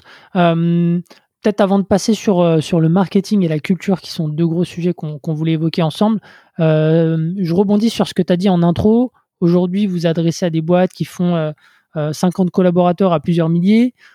sur des secteurs hyper variés. Comment est-ce que bah, vous avez calibré votre stratégie commerciale euh, sur, sur un marché du coup qui doit être hyper vaste? Comment est-ce que vous avez priorisé? Comment est-ce que vous avez décidé euh, des segments que vous allez attaquer Enfin voilà, est-ce que tu, peux nous, euh, nous donner un peu de matière là-dessus? Ouais, bien sûr. Alors au début, comme je te disais, nous on venait du milieu du conseil, donc on a quand même fort à faire là-dessus. énormément de belles références, beaucoup enfin un gros marché là-dessus. Donc on les la première année jusqu'à mi 2019, on s'est vraiment focalisé là-dessus, complètement cabinet de conseil. On a quasiment ignoré tout le reste même si on a rentré du, des, références, on a travaillé avec du Air France, EDF, euh, e mais c'est plutôt des euh, vraiment de l'opportunisme. C'est des, des, personnes qui sont venues nous voir ou, un cabinet qui nous a recommandé. Bon, du coup, c'était pas forcément volontaire, mais on, bien sûr, on était content de le faire. Mais nous, nos efforts commerciaux, c'était vraiment sur un premier marché. Et ça, c'est un conseil que donne tout le monde et que je répète ici, c'est ne vous dispersez pas au début. Si vous voulez faire vos preuves, avoir des premiers revenus, vous prenez un marché et vous tombez ce marché-là. Et, vous comprenez toutes les attentes de ce marché-là, vous comprenez toute la concurrence, vous connaissez par cœur absolument toutes les attentes, tout, vous connaissez tout par cœur là-dessus. Vous faites un produit pour ça et vous devez et vous devenez le meilleur là-dessus. Et nous, c'est ce qu'on a fait avec le conseil. Euh, c'est ce qu'on fait toujours d'ailleurs. On a toujours une, une, une, grosse partie de nos efforts commerciaux là-dessus. Euh, mais voilà, ce dont on s'est rendu compte, c'est d'ailleurs nos clients conseils nous l'ont dit, ils nous ont dit votre marché il est beaucoup plus vaste que le conseil. Euh, toutes les boîtes qui sont par projet, et d'ailleurs quasiment toutes les boîtes bossent par projet, il y a besoin de votre outil en fait. Donc là, ils commencent à nous mmh. recommander, nous on commence à diversifier nos efforts de, de marketing, et, et, maintenant on est plutôt voilà sur du 60-40 quoi, 60% sur des, du conseil puis 40% sur sur d'autres secteurs. Et sur ces autres secteurs, on les a ciblés effectivement en se disant euh, quelles entités sont euh, intrinsèquement en mode projet, quels secteurs on, sont intrinsèquement en mode projet et vers vers vers où on va. Euh, on s'est rendu compte que bah, il n'y a pas forcément de secteur euh, euh, plus par projet que d'autres, mais une fois qu'on a une référence dans l'un, forcément on investit sur celui-là parce que parce qu'on veut devenir un expert de ce secteur-là. Donc l'énergie, par exemple, maintenant voilà, on est on est sur Engie, Schneider, EDF. Bon ben, c'est une vraie plus-value pour nous et puis on, va aller chercher ces ces entreprises-là parce qu'on commence à avoir des à être crédible là-dessus. Est-ce que quand tu enfin, je sais pas si tu as des conseils là-dessus, mais quand tu t'attaques à un nouveau segment, euh, même si c'est euh, dans le fond des gens qui travaillent en mode projet, est-ce que quelque part tu repars de zéro? Euh, Alors nous, on n'est pas reparti de zéro. nous, c'est vraiment, en fait, alors il y a deux possibilités là-dessus. Soit en fait, c'est un complet pivot, c'est-à-dire je change complètement mon produit, je change de marché, je change d'interlocuteur, etc. Ça, c'est une première chose. Nous, c'est pas du tout ça. Nous, c'était vraiment une continuité par rapport à ce qu'on faisait déjà. En fait, le produit tel qu'il est utilisé dans notre premier marché qui est le conseil, il est utilisé exactement de la même manière chez nos autres clients en fait. Euh, donc un EDF et un Capgemini, ils utilisent le produit exactement de la même manière. Ils ont exactement les mêmes cas d'usage, les mêmes euh, parties prenantes, intérêts, euh, parcours utilisateur, etc. Mm. Donc ça, c'est ça, c'était une chance. Euh, et ce qui, effectivement, ce qui évite tout le travail de se dire, ah en fait, euh, process complètement différent, attentes différentes. Du coup, mécaniquement produit différent. Faut que je fasse des nouvelles features. Euh, mon produit commence à s'écarteler entre euh, mon premier marché et mon deuxième marché. Nous, la chance qu'on a, c'est que c'est pas ça. Et, et, du coup, ça nous a permis d'avoir quasiment le même discours, un petit peu édulcoré, mais et, de, et de lancer le, même produit et les mêmes cas d'usage. Ça, c'est un luxe, hein, ce que tu dis. Hein. Pour le coup, euh, franchement, si les discours changent quasiment pas, si l'usage de ton produit selon les interlocuteurs ne change quasiment pas, c'est vraiment un luxe. Euh, donc euh, on, passe un petit peu à la partie euh, marketing, on a parlé un peu de sales, on a parlé du lancement. tu me disais un petit peu en intro que le, marketing a été, en tout cas la stratégie marketing, était un peu artisanale au lancement et que ça vous avait pris un petit peu ouais, deux ans et demi avant de recruter une personne sur, euh, sur cette partie-là. Alors peut-être avant de parler des enseignements, c'était quoi le déclic pour vous? Euh, Le déclic, c'était euh, le fait qu'on avait des références qui étaient folles. honnêtement, on n'avait clairement pas à rougir. On, avait du Capgemini, du EDF, du Air France, enfin des, des plein de références qui peuvent faire rêver une entreprise qui avait un an comme nous. donc ça, c'était hyper hyper bien à mettre à notre actif en fait, ce, qu'on, dont on se rendait compte, c'est que des concurrents ou des éditeurs qui étaient euh, un petit peu annexes à notre marché faisaient du marketing et se vendaient beaucoup mieux, que ce soit sur leur site internet euh, ou même euh, via des interventions orales, etc. Alors qu'ils avaient ben, des mots, moins beaux cas d'usage et de moins belles références. Quoi. Et on s'est dit, en fait, on est en train de louper quelque chose. on a des super références, on capitalise pas dessus, on a une landing page qui fait pas envie. Euh, et, et, donc voilà, il euh, n'y a pas que le rendez-vous avec le prospect, quoi. C'est pas parce qu'on passe deux heures avec un prospect qu'on a l'air sérieux et, et, très bon que derrière il va pas quand même essayer de se renseigner sur euh, la boîte. Et puis il y a plein de signaux faibles que qu'un prospect peut capter via sa navigation web pour voir un petit peu les contenus qu'on a fait. Et on avait zéro contenu, juste une landing page hmm. hyper artisanale. On s'est dit voilà, il faut, il faut, il faut se professionnaliser là-dessus parce que on va louper des, des opportunités commerciales sur ça, quoi. Hmm. Donc le, le, marketing, il était euh, assez euh, sommaire. Hein. C'était principalement de l'outbound et euh, zéro contenu, d'après ce que tu me dis, ça. Ouais, exactement. C'était complètement l'outbound, donc message LinkedIn. On rentrait des gens, enfin, on targetait sur LinkedIn, on ciblait les gens sur LinkedIn qui nous semblaient être les futurs acheteurs du produit ou ceux qui allaient en avoir besoin. booking d'une démo via un message LinkedIn, puis ensuite, voilà, relation avec le client là-dessus on avait aucunement, enfin aucun SEO, euh, pas de webinar, euh, quasiment personne qui arrivait en inbound en fait, qui nous appelait en disant j'ai entendu parler de vous dans tel euh, retombe média ou dans tel webinar, euh, faisons une démo. Hmm. Ouais, c'était du soit de l'outbound, soit du referral de clients. mais pas forcément de. Ok. bon, on va venir juste après sur sur comment ça fonctionne aujourd'hui. Mais donc vous avez recruté euh, une, euh, une personne, c'est Marilyn du coup. Euh, et, vous avez aidé par, vous avez été aidé par par le, Kerala, le, le fonds qui est au capital de, de Pick Your Kids. c'est ça? Oui, c'est ça. C'est ça, et on a eu effectivement la chance, et, et, on a toujours la chance de, de, de, bah, d'être accompagné par Marilyn et qui a fait un, travail juste monstrueux, notamment avec Estelle et Loïc qui travaillent avec nous là, et maintenant d'autres personnes sont arrivées, mais voilà, la base c'était ces, ces personnes-là et, et qui, ont, qui sont vraiment passés de 0 à 1 sur le marketing, quoi, qui ont ouvert tous les canaux. Euh, on a, nous, on avait zéro expertise là-dessus avec euh, Arnaud et Étienne. Euh, voilà, ils ont tout fait, quoi. Et effectivement, les résultats sont là. Enfin, euh, on avait 0% d'inbound, comme je disais, septembre 2020. Et septembre 2021, on regarde, on a 60% d'inbound. Hmm. qui viennent, on va y revenir, mais notamment de webinars et d'un gros travail sur le SEO et notamment sur et, et sur le paid aussi. mais en particulier, la, la plupart, enfin les quasiment les trois quarts, c'est 60% d'inbound, ça vient du SEO plus webinar, qui sont vraiment nos deux canaux mhm. prioritaires. Euh, mais voilà, c'est des personnes qui ont vraiment tout mis en place, quoi, qui sont hyper proactives et, et c'est pour ça que je dis si on avait pu recruter des personnes comme ça euh, un, un, an avant, on, on, aurait dû le faire. Hmm. Et euh, comment vous y êtes pris pour euh, pour recruter une personne euh, euh, en marketing, alors que, bah, comme tu le disais, vous n'aviez pas forcément les compétences en interne. Là, Kerala euh, vous a donné un petit peu euh, son, feedback, vous a aidé à, structurer tout ça, c'est ça? Ouais, alors Kerala, ouais, leur particularité, c'est qu'ils sont très bons là-dessus. Enfin, dire leur particularité, c'est qu'ils accompagnent des entreprises qui sont devenues des énormes succès. si j'en cite qu'un, c'est Doctolib, où ils sont là depuis le début. première, euro, première euro investi, c'est eux. Euh, D'ailleurs, on, on, voit ce qu'ils ont, la levée qu'ils viennent de faire et puis la, la valorisation qu'ils ont, c'est juste énorme. Euh, et donc ils sont, ils sont très très bons et ils leur particularité, c'est qu'ils investissent dès le début. C'est-à-dire que là, ils sont, ils ont investi, on était sept avec trois stagiaires, comme je disais, euh, et, et, ils mettent les bons process en place dès le début. Et donc ils ont une grosse expertise notamment sur le recrutement. Euh, et ils nous ont dit dès le début, euh, les personnes qu'il faut recruter au début, c'est des personnes très expérimentées. Ça peut paraître contre-intuitif, nous, on avait envie de se dire, on va accumuler un petit peu les, les personnes juniors pour avoir euh, euh, des gens qui vont progresser et puis qui vont être euh, hyper, qui vont apprendre avec le temps. en fait, non. Kerala nous a dit, si vous voulez faire une énorme boîte, vous recrutez dès maintenant un head of product, un head of marketing, minimum 6-7 ans d'expérience, grosse capacité de management, et puis ces personnes-là, elles ont déjà vu le film, donc elles vont tout mettre en place nickel chrome. Quoi. Hmm. Euh, et effectivement, c'est ce qu'on a fait direct sur, euh, enfin un petit peu plus tard sur le marketing, mais product, c'est ce qu'on a fait direct avec Jérôme. D'ailleurs, c'est une des raisons pour lesquelles ça se passe super bien là-dessus. Et marketing, ouais, on l'a fait euh, un an plus tard avec avec Marilyn.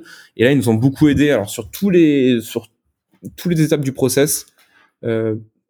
rédaction 1, rédaction de scorecard, 2, sourcing, 3, euh, conduite de, des entretiens, et 4, décision finale sur ces quatre étapes, ils nous ont énormément accompagnés. Euh, donc création de la scorecard, c'est là, c'est simple, c'est de se dire qu'est-ce que font, euh, qu'est-ce qu'une bonne fiche de poste d'un head of marketing? Donc ça, on regarde les autres startups, euh, on discute avec les startups du portefeuille de Kerala, on regarde un petit peu sur Welcome to the Jungle ce qui se fait dans les autres boîtes. Donc ça, on, rédige la scorecard bien bien d'équerre avec eux, avec des bons critères d'évaluation. deux, sourcing nos candidats, ils sont très bons là-dessus aussi. C'est très simple. On partage un fichier Excel où nous on ramène des candidats, eux ils nous ramènent des gens qu'ils ont identifiés qui partent de leur boîte ou alors des gens qu'ils ont identifiés sur LinkedIn. Euh, voilà, on fait un gros spreadsheet, enfin on fait un Google Sheet et puis on regarde euh, toutes les semaines, on se fait un point en disant bon où est-ce qu'on en est euh, sur tous les candidats, il y en a combien en premier entretien, combien en deuxième entretien, combien en étude de cas. Voilà, on, suivait ça vraiment de façon hyper rapprochée avec eux. Euh, ils nous aidaient aussi du coup, comme je disais, sur les entretiens. Donc là, les entretiens, il faut, il y a du RH effectivement du fit, mais il y a aussi des études de cas. Donc on a fait une étude de cas qu'on a challengé avec eux. Euh, pour le coup, l'étude et l'étude de cas doit permettre aussi de faire euh, la, sélection des collaborateurs, enfin la sélection des candidats, quoi, des bons candidats. Euh, et du coup, l'étude de cas, nous, c'est, si je me souviens bien, c'était un truc du genre, voilà, on veut faire x x leads sur enfin sur 2020, sur les 12 prochains mois. Mhm. Voilà les canaux actuels, et on leur dit juste, bah, présente-nous ton plan d'action sur quel canot tu vas ouvrir, quel nouveau canot, et puis le budget associé, quoi. Qu'est-ce que tu estimes comme budget? Et voilà, ça leur fait euh, énormément réfléchir, nous ça nous donne des idées, ils priorisent les canaux, euh, ça permet de voir s'ils sont synthétiques, s'ils estiment bien les budgets, euh, s'ils sont capables d'être un peu analytiques sur combien de leads ça va ramener sur chacun des canaux. Euh, ça permet de voir s'ils présentent bien, euh, s'ils arrivent à avoir des, des, des bonnes slides, euh, si c'est clair, voilà. Donc tout ça, on, on, on, a préparé cette étude de cas aussi avec eux, et puis ça leur arrivait même, Kerala, même même s'ils étaient plutôt en en inactif, ça leur arrivait aussi de, de, venir sur un ou deux entretiens pour voir un peu comment elle est menée. Hmm. Si on, posait les bonnes questions en RH, si on posait les bonnes questions en étude de cas, voilà. hyper accompagnant là-dessus. Et puis à la fin, comme je te disais, dernière étape sur la sélection, c'était pas obligatoire, mais euh, mais généralement on faisait passer juste, on demandait aux candidats euh, d'appeler notre donc Antoine Fraisse, qui, qui du coup l'associé fondateur de, de Kerala, pour discuter une petite demi-heure avec euh, cette personne-là. Euh, hmm. Et puis voilà, euh, Antoine nous faisait un débrief.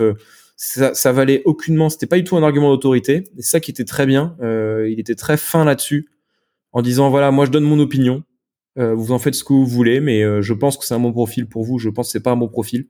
Donc c'était pas l'investisseur avec un bâton qui disait je choisis. il nous laissait, il nous a toujours laissé le choix, mais c'était un avis hyper intéressant à avoir parce que voilà, quand on accompagne des boîtes comme Malte, Doctolib, euh, etc. Bon ben on écoute euh, la personne généralement qui a un conseil à donner sur le recrutement. Il y, a un peu de bouteille en face. ouais, il y a de la bouteille en face et, et voilà, euh, il nous a énormément aidé sur euh, sur la décision finale, sur les aides aussi.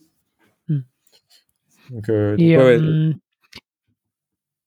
ouais ce, ce, ce, process il dure combien de temps Vous avez vu combien de personnes? C'est quoi un peu Ça a pris du temps quand même. Hmm globalement, je pense que ça a duré quand même six mois. Et c'est hmm. long. Je pense qu'on aurait peut-être pu le faire plus rapidement. Euh, mais, mais voilà, on, on, on, veut quand même un, on, veut pas en fait avoir, si on a dix candidats initialement, euh, à la fin, après tous les entretiens et les études de cas, on veut pas se retrouver à la fin avec une seule personne et de se dire en fait on n'a pas le choix. Du coup, au début, si on veut deux trois personnes hyper quali sur lesquels on hésite, on s'arrache les cheveux pour se dire quelle est la personne qu'on veut choisir à la fin. Si on en veut deux trois comme ça euh, dans le dernier à la dernière étape, bah il en faut euh, une trentaine, quarantaine minimum euh, au tout début quoi à interviewer. Et donc bah c'est ces 30 40, faut les trouver quoi, des gens qui, qui, qui sont en recherche d'emploi, qui ont une grosse expérience et ça c'est pas forcément évident et sur le sourcing des candidats, ouais, ils nous ont beaucoup aidé là-dessus. Parce qu'ils ont aussi les contacts des gens qui partent des boîtes et qui ont l'expérience. Euh, j'en devine quelques-uns, mais euh, si tu devais euh, aller donner un ou deux conseils sur, sur ce process-là, ça serait quoi pour toi? Bah, Sur un poste qu'on connaît pas très bien, c'est bien définir la scorecard au début. C'est-à-dire, en fait, la première question que va avoir la personne en face, c'est en fait, qu'est-ce que je vais faire, quoi. vous entendez mmh. quoi de moi? Donc, quand c'est des, en plus, quand c'est des compétences qu'on n'a pas forcément, euh, il faut absolument se renseigner bien sur euh, et avoir à minima un peu de vernis sur quelles, va être, quelles vont être les différentes tâches. Et le candidat, il demande pas à ce qu'on soit euh, nickel chrome, à connaître tout le jargon, mais il veut à minima qu'on ait les grands sujets prioritaires que qu'on va vouloir adresser, enfin que la personne va devoir adresser. Quoi.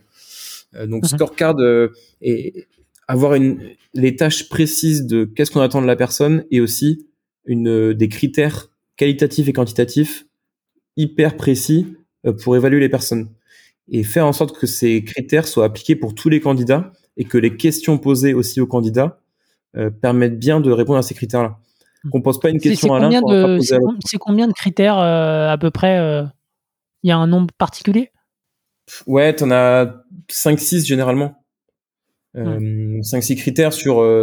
Il y en a certaines sur des compétences techniques, d'autres sur le fit, un autre sur la motivation et un autre sur les capacités de management. Voilà. Et après, euh, et après derrière, bon bah, il faut bien décrire ces critères-là. Et puis généralement, on met une note de, de 1 à 5 euh, et on regarde un petit peu ce que ça donne à la fin. Euh, mais ce qui est hyper important, c'est de laisser la chance à chacun des candidats de bien se défendre sur chacun de ces critères. Donc une question qu'on pose à l'un, faut absolument la poser à l'autre, sinon c'est biaisé. Par exemple, si je pose une question pourquoi pick your skills à un candidat et qui me fait tout un pitch sur euh, je suis hyper motivé, euh, j'ai envie de venir chez vous parce que ta ta ta, si le mec à côté, je lui dis pas pourquoi pick your skills, eh ben il aura pas la même chance de euh, pitcher sa motivation. Et du coup, hmm. potentiellement, on va lui mettre une moins bonne note en motivation parce qu'on lui a pas donné la chance et c'est biaisé. Hmm. Ok, très bien. Des super conseils. Euh, du coup, euh, là aujourd'hui, si, on avance un petit peu sur le marketing, à quoi ça ressemble 60% de, de, tes, de tes leads viennent de l'inbound maintenant. c'est quoi les canaux qui marchent bien? Tu as parlé du SEO, des webinars. Euh, voilà, est-ce que tu, peux euh, revenir un petit peu là-dessus? Ouais, c'est vraiment les deux qui marchent le mieux. Alors pour rappel, voilà, on fait 60% de, nos leads, c'est de, de l'inbound maintenant. Enfin, c'était euh, de l'inbound, pardon, dès septembre 2021 versus 0% en septembre 2020. Et sur ces 60%, effectivement, il y a trois quarts des, des leads qui viennent à la fois des webinars et du SEO. Alors d'abord plutôt SEO d'ailleurs. Et donc, ouais, une des premières choses que je conseille, c'est effectivement de travailler sur SEO. Alors nous, on est accompagné, on a une personne en interne, Estelle, qui qui est devenue vraiment experte là-dessus, qui est super forte et et qui fait que ben, aujourd'hui, on a une notoriété qui est qui n'a rien à voir avec celle qu'on avait. Euh, notoriété e-réputation, hein, je parle, hein, donc autorité mmh. du domaine, qui est beaucoup plus forte qu'avant. Euh, et voilà. Et on est aussi accompagné par une personne qui nous a aidé à définir notre cocon sémantique, c'est-à-dire les mots clés sur lesquels on devait euh, investir pour créer des contenus. Euh, voilà, après il y a plein de prérequis en termes techniques qu'on doit mettre sur le site et en termes de euh, rédaction des articles, en termes de, de répétition des mots, euh, de longueur d'article, etc. Voilà, donc c'est un gros travail de SAP. C'est un travail de, de long terme hein, de produire du contenu, euh, mais mais en fait ça ça paie quoi. Et et c'est plutôt à privilégier par rapport à des solutions court-termistes comme du paid où là on peut investir des, des, des milliers et des milliers d'euros dans du LinkedIn Ads ou dans du, du Google Ads mais in fine, à la fin, euh, il faut pas perdre de vue que c'est le travail de SAP qu'il faut faire sur le SEO et c'est lui qui va rapporter plus à la fin. Quoi.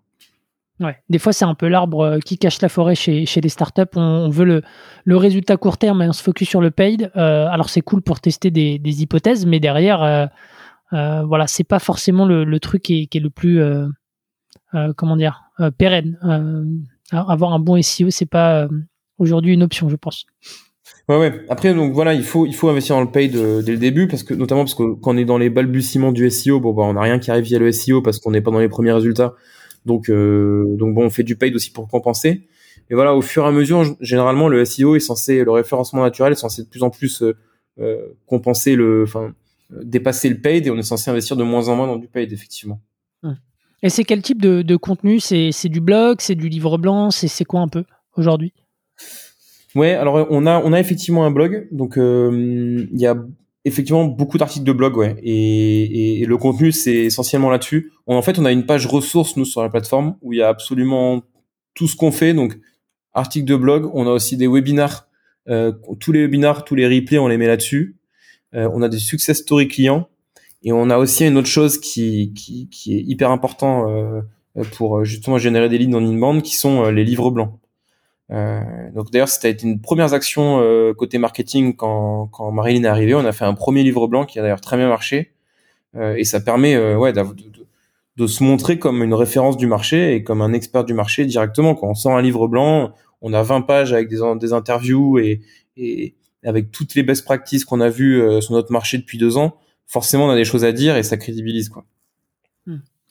Ok, euh, ok. Donc on a eu, euh, c'était, euh, ouais, pardon, c'était une sorte de, lead, de lead magnet quoi, ce livre blanc au début. Ça nous a permis de, de, générer pas mal de démos. Ouais. Hmm. Ouais, derrière, vous avez capitalisé soit en relançant en direct, soit peut-être avec une séquence d'emails pour, pour engager, j'imagine. Ouais, c'est ça, c'est ça.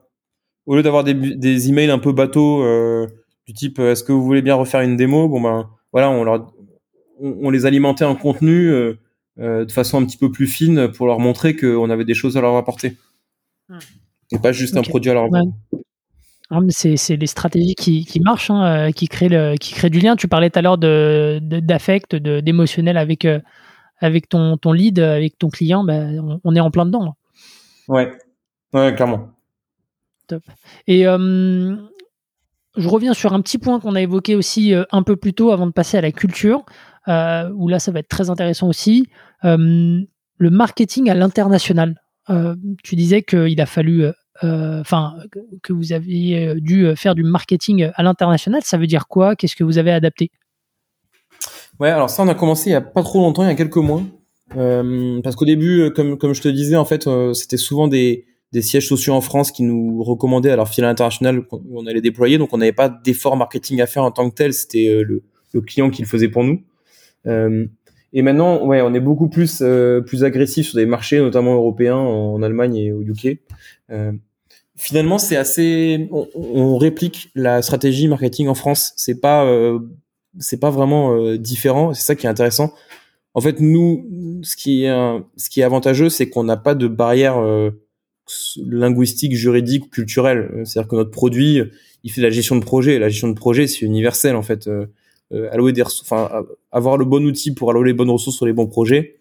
A priori, ça, ça, peut aller à n'importe quelle boîte, qu'elle soit aux États-Unis, euh, en Europe ou en Asie, quoi. Euh, donc ça, c'est important. Et donc, en fait, le marketing, tout simplement, on, a investi également dans le SEO, toujours le SEO, hein, parce qu'on s'est rendu compte qu'en France, c'est ce qui marchait bien. Donc, on a traduit notre site en anglais. Enfin, on a traduit notre site en anglais, en allemand, dans les langues euh, des pays et des marchés qu'on vise.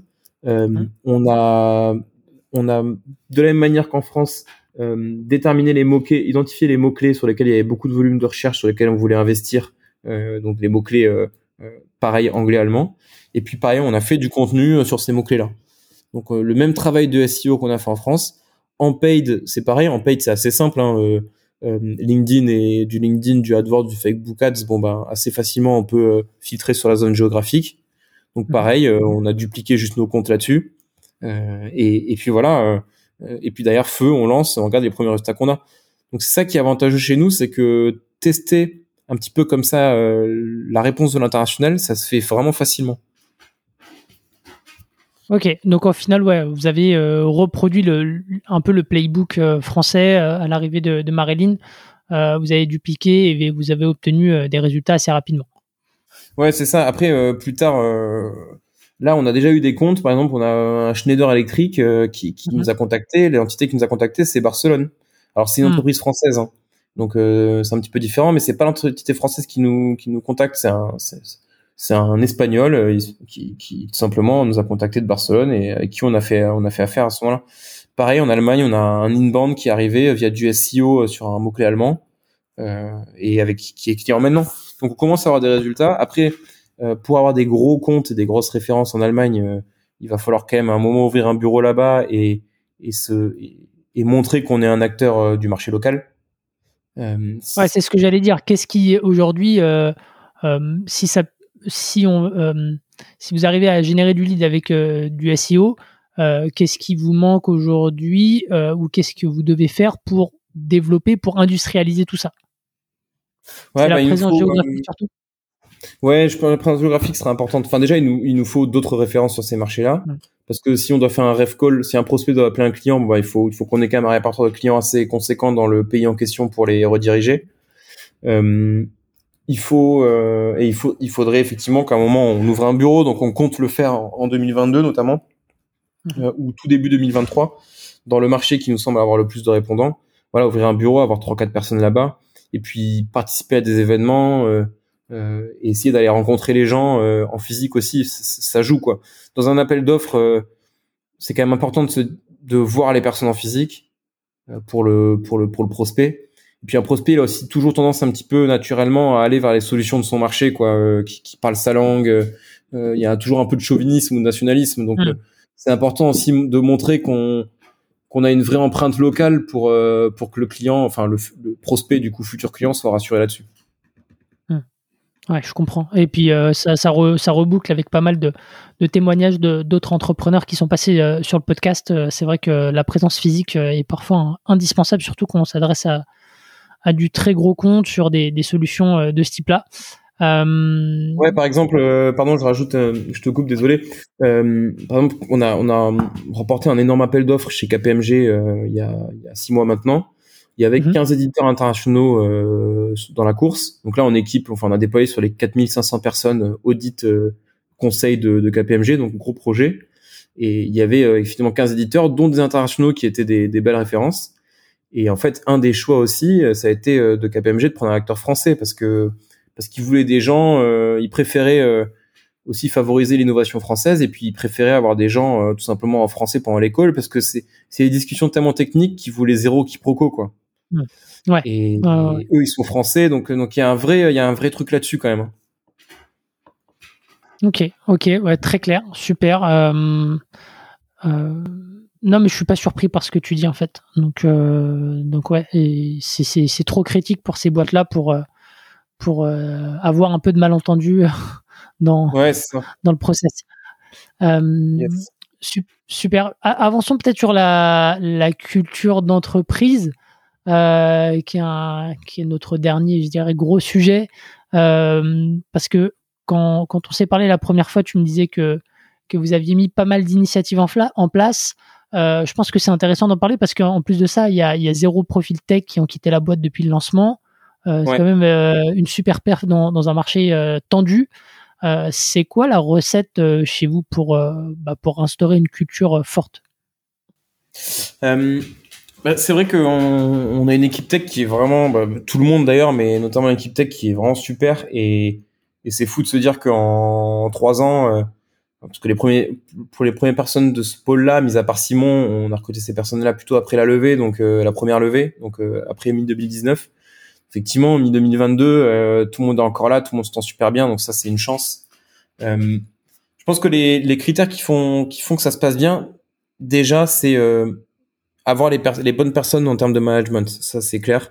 Euh, on parlait de recruter les bons aides au début. Je pense que si une des raisons pour lesquelles les gens se sentent bien et, et, et ont envie de rester, c'est déjà qu'au-dessus d'eux, ils ont des gens inspirants, quoi. Donc, euh, je pense notamment à Étienne, euh, en cofondateur, qui, qui a fait Central Paris, avait 10 ans de, de développement dans les pattes. Euh, un dev qui arrive, c'est super stimulant quand il arrive en entretien avec lui. Il se dit, OK, un profil comme Étienne, je, je vais progresser à vitesse grand V sur les prochains mois. Donc, ça, c'est hyper important. Et même en termes de produit, un produit, ça parle énormément à, à une personne en dev.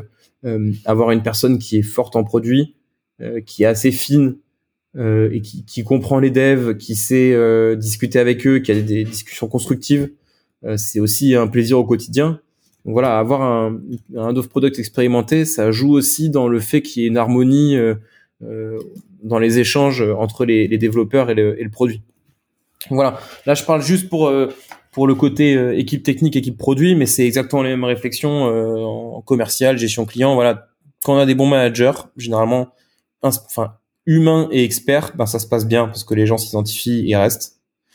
Euh, deuxième chose, on ça, a un process de recrutement. Ouais, ça c'est le premier pilier.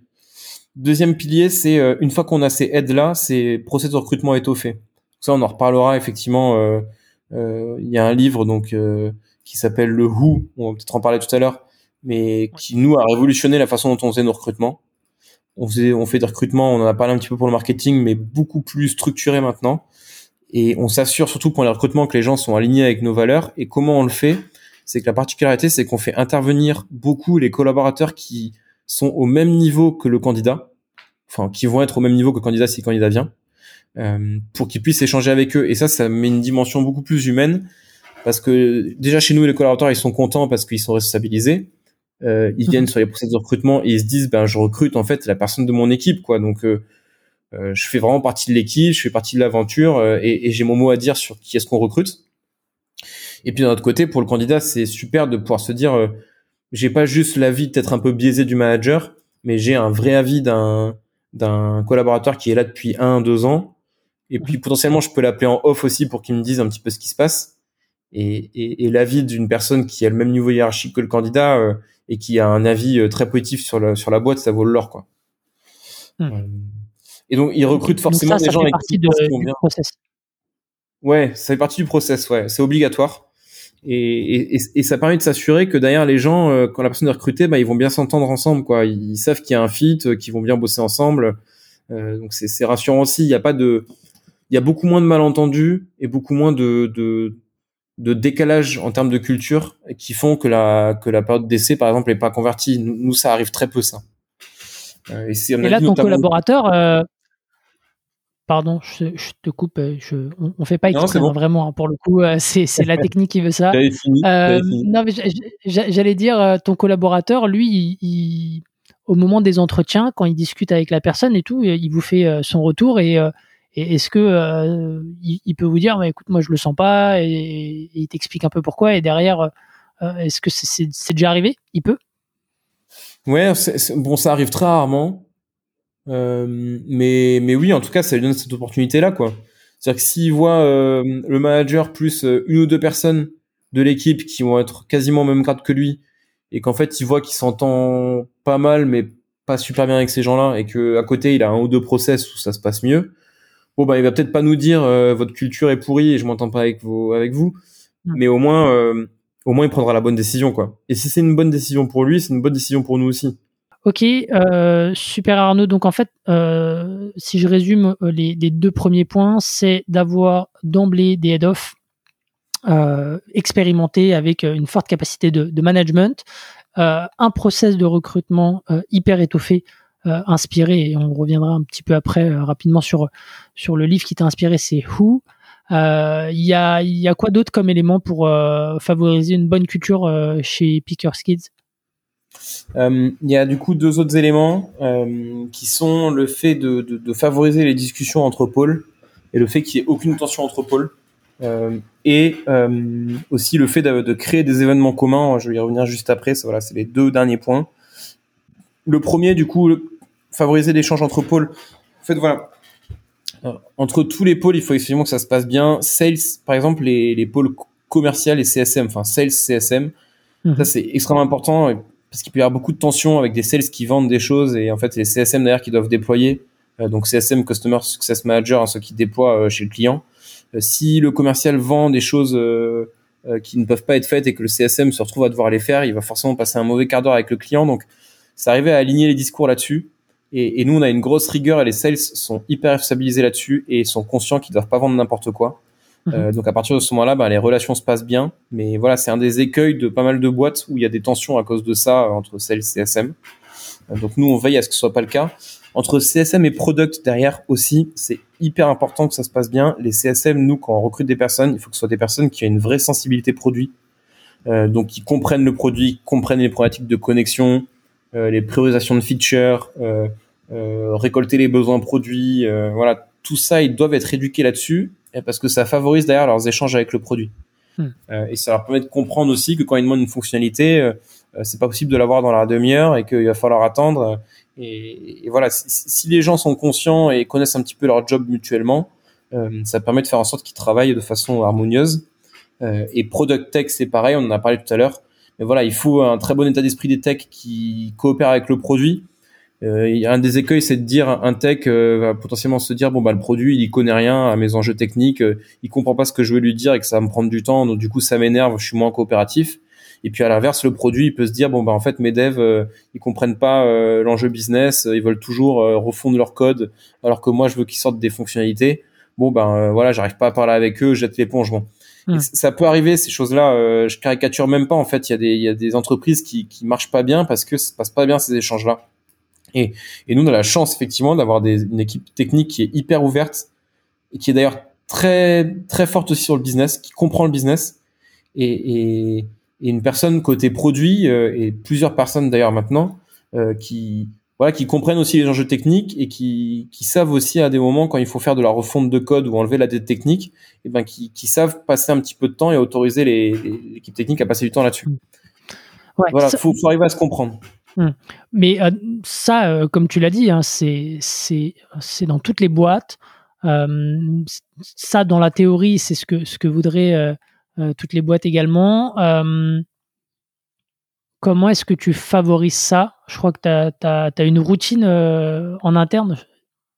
Ouais, alors Bon, déjà, on fait en sorte de recruter les profils dont on a l'impression qu'ils ont de la, ce, fit-là ou ces, ces, capacités sociales, des personnes qui sont dans le dialogue et qui n'ont pas l'air de, de, de, se braquer.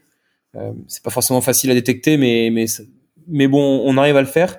Et puis derrière, oui, il y a des initiatives pour euh, faire en sorte que les gens se comprennent entre eux et comprennent ce que fait l'autre. Donc effectivement, on a, on a par exemple un événement qui s'appelle le. Bon, on a un point d'équipe le lundi matin, comme beaucoup d'entreprises, mais qui permet déjà de voir ce qui se passe dans l'entreprise. Mais ensuite, on a le jeudi, de, une fois toutes les deux semaines, on a ce qu'on appelle le source des pitch, qui est euh, tout simplement un point de 45 minutes. C'est une personne, enfin, c'est des pôles à tour de rôle qui doivent l'organiser.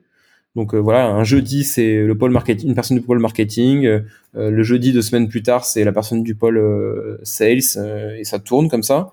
Et en fait, on le, la personne qui est en charge, le pôle qui est en charge du, du de ce source des pitch propose certaines thématiques en disant voilà, je peux parler pendant 45 minutes du sujet A, B, C ou D. Euh, les autres, en amont de la présentation, votent pour le sujet qui leur semble être le, le plus intéressant, où ils voudraient avoir un peu plus de renseignements. Et puis voilà, on, le, le, sujet qui a le plus de votes, bon ben le, le, pôle en question le prépare. Et puis pendant 45 minutes, va faire une espèce de cours où il va expliquer euh, concrètement ce qu'il fait. Hmm. Donc, euh, par exemple, un truc qui avait super bien marché, c'était un des premiers sources des pitch, c'est l'équipe technique qui avait dit et présenté de façon hyper vulgarisée comment il sortait une nouvelle fonctionnalité en, termes d'environnement technique. C'est-à-dire, euh, bon, il y a tout un jargon de je crée une branche euh, sur GitHub, je push, euh, je fais mes tests, mm. je fais des code review, etc. Beaucoup de jargon que les gens comprenaient pas du tout dans la boîte. Et ils sont sortis de ces 45 minutes, ils se sont dit, OK, en fait, je comprends un minimum, j'ai un minimum de vernis maintenant pour comprendre le langage des, des développeurs. Mhm. Et puis je comprends comment ils font pour mettre en production une fonctionnalité. Hmm. Et c'est vraiment bien parce que ça participe au fait de comprendre ce que fait l'autre. Du coup, ça rend plus ouvert sur les autres pôles. Euh, et, et, puis on a l'impression de sortir et d'être un peu grandi, quoi, de se dire pendant 45 minutes, je suis sorti de mon quotidien, j'ai appris un nouveau truc et je comprends un peu mieux comment fonctionne la boîte. Ouais, ça permet d'aligner déjà tout le monde sur le même langage et euh, aussi de, de, créer un petit peu d'empathie entre les pôles et de se dire, bah voilà, en fait, quand je fais une demande auprès de cette personne-là, voilà les différentes étapes par lesquelles elle doit passer avant de pouvoir me faire un retour et, pourquoi en fait elle me fait un oui ou un non. Exactement. Et voilà, donc on, a passé 45 minutes à expliquer toutes les étapes. Bon, ben voilà, je, je, je suis pas euh, obtus et je commence pas à exiger un truc dans la demi-heure parce que j'ai conscience derrière de ce qu'il a, de, ce que ça induit. Ok, super intéressant. Du coup, c'est ces quatre. Euh, quatre euh, éléments qui font qu'aujourd'hui la, culture elle est forte euh, chez vous. Euh, la culture c'est aussi le, CEO. C'est quoi aujourd'hui tes convictions là-dessus? Qu'est-ce que tu as appris Ouais, tu as, certainement des convictions aujourd'hui sur, sur la culture d'entreprise. Comment tu la résumerais? Ouais, ça clairement, je pense que les, fondateurs, CEO, moi-même du coup, et les autres fondateurs aussi ont un énorme rôle à jouer là-dessus, c'est clair je pense que les fondateurs, c'est les personnes, les gens doivent s'identifier aux fondateurs. Enfin, et les fondateurs doivent être irréprochables. Et un employé qui est déçu par son fondateur, euh, c'est pas bon du tout, quoi. C'est un employé qui potentiellement peut se dire, en fait, pourquoi je bosse pour ces gens-là euh, euh, Je les apprécie pas forcément humainement et professionnellement. Euh, bon ben, je, vais voir ailleurs, quoi. Donc non, il faut arriver à, inspirer, quoi. Et, et donc il y a, y a deux choses euh, importantes, c'est inspirer de façon professionnelle, être hyper rigoureux, euh, euh, super exigeant euh, et, très compétent, mais aussi et surtout, et ça beaucoup de gens l'oublient, même si ça paraît un peu cliché, c'est être très humain quoi. Hmm. Et, être très humain, c'est pas juste être bienveillant, bien sûr, il faut être bienveillant, mais c'est aussi être prendre les gens en fait pour des gens matures hmm. et, et pas infantiliser les gens et, considérer que les gens qui qu'on a en face de soi, il faut les respecter, être transparent avec eux, être hyper sincère avec eux. Donc être hyper sincère, ça peut être leur faire des feedbacks constructifs et leur dire les choses clairement. Mhm. Euh, voilà, il faut qu'ils aient l'impression qu'on les considère comme des gens responsables, qu'on leur dit vraiment les enjeux de la société, qu'on leur dit quand ça va et quand ça va pas, et qu'on leur cache pas des choses en les infantilisant. Voilà, ça c'est vraiment le truc le plus important que je, que je vois. Euh, et, et, ça, les gens le savent, moi de mon côté, ils savent que je suis hyper cash, hyper transparent. Euh, donc du coup, ça peut être euh, un peu virulent sur cinq minutes, mais en fait derrière on parle d'autre chose et puis le feedback il est passé et la relation elle est beaucoup plus saine derrière parce qu'il y a zéro sous-entendu quoi. Hmm. Ok. Et donc ça ouais c'est un des c'est un truc c'est un des points d'orgue d'ailleurs c'est une de nos valeurs la transparence. Moi je mets un point d'orgue à ce que ça ce soit ce soit bon. Faut être sincère et authentique quoi et pas avoir l'air de jouer un rôle et être trop théâtral parce que les gens ça les gonfle. Ok, super clair. Merci euh, beaucoup pour euh, euh, pour ce retour d'expérience. Euh, du coup, c'est quoi, euh, avant de, de, clôturer par les petites questions habituelles, c'est quoi un peu les prochaines étapes à 6-12 mois, là, maintenant que vous aviez levé des fonds à nouveau? Yes, alors, je vais, et juste un dernier truc sur le, les conseils, désolé, sur la culture forte. Yes, yes, Une autre chose, une autre chose, c'est au-delà de les considérer comme des gens responsables, c'est de les inclure dans les choix importants de la société. Hyper important, ça.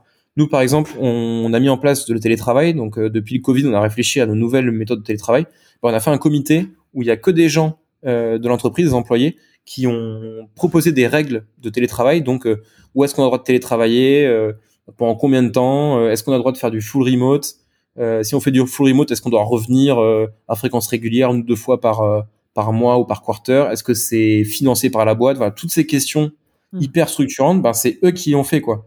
Et ils nous l'ont présenté. Et du coup, il y a 90% des choses, enfin 90 pardon des choses, des, mesures qu'on a qu'on a prises. Euh, voilà, et donc ça, c'est hyper valorisant pour eux, quoi. Ils disent, je suis en train de construire la boîte et la façon dont ça fonctionne, et moi-même, quoi, en tant qu'employé. Ça, c'est hyper important. Et on a des gens qui organisent des séminaires chez nous, des gens qui sont dans les déménagements des bureaux. Voilà, tous les trucs un peu structurants euh, de, l'entreprise, on, les fait participer. Hmm.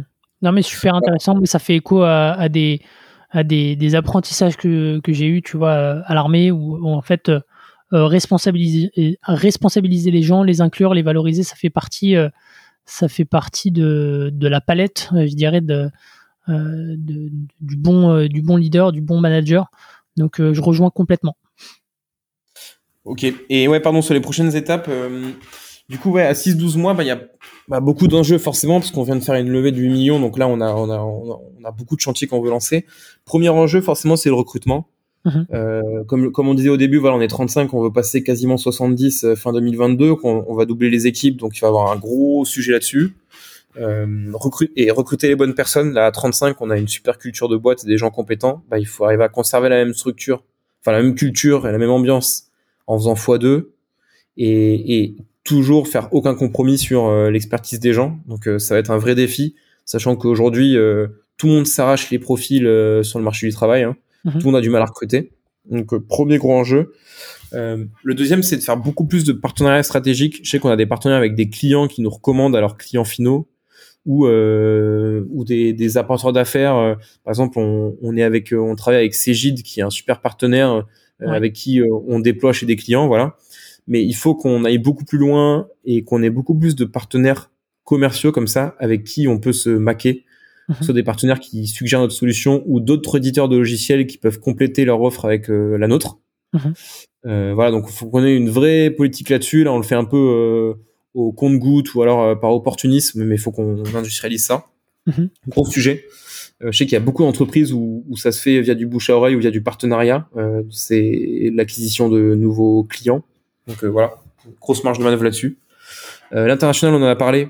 Mais voilà, on, on, a commencé il y a quelques mois. Maintenant, il faut qu'on potentiellement qu'on ouvre des nouveaux bureaux et puis qu'on qu'on se qu'on montre qu'on a une vraie marque locale euh, dans les pays qu'on vise.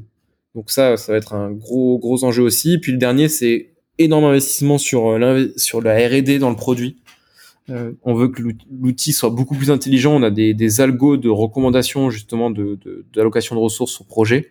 On veut que ces algos soient beaucoup plus intelligents et qu'on mâche beaucoup plus le travail des, des, personnes qui font le planning pour leur faire gagner du temps et leur donner, leur suggérer les bons collaborateurs. Euh, donc ça passe par des recrutements de web développeurs, de data scientists euh, qui, qui ben voilà, qui sont familiers avec du machine learning et qui vont pouvoir faire les meilleurs algos pour euh, vraiment se différencier de la concurrence.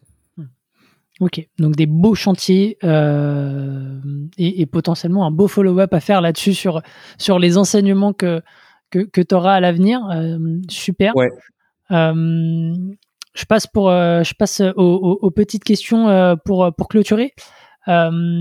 c'est Aujourd'hui, là, maintenant, ça fait 4 ans, c'est quoi le plus dur dans, ton quotidien d'entrepreneur? Le plus dur, je dirais, c'est ce c'est se focaliser sur quelques tâches. En fait, on, a toujours plein de trucs à faire, que ce soit dès le début ou, ou, au bout de quatre ans. Hein.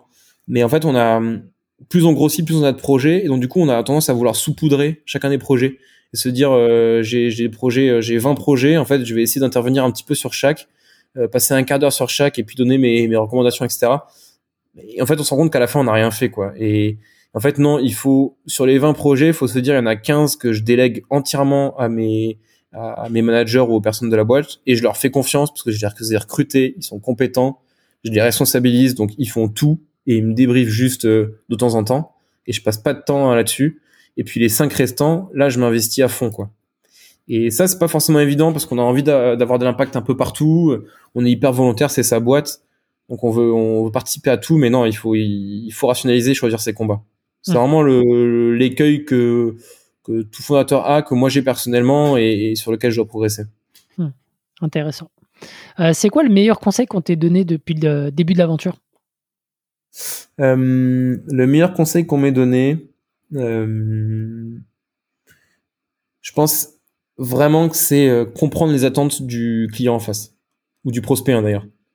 C'est quand on arrive et qu'on discute avec une personne en, en face, que ce soit client ou prospect, c'est de se dire, ok, en fait, ce projet-là, quels sont les bénéfices pour lui sur ce projet-là? Quelles sont ses frustrations, ses peurs, les risques qu'il y voit? Et comprendre intérêt et frustration de la personne en face, c'est juste la base de tout en fait. Euh, si, si on l'a pas, on n'aura pas le bon discours, on n'aura pas la, bonne manière de l'accompagner.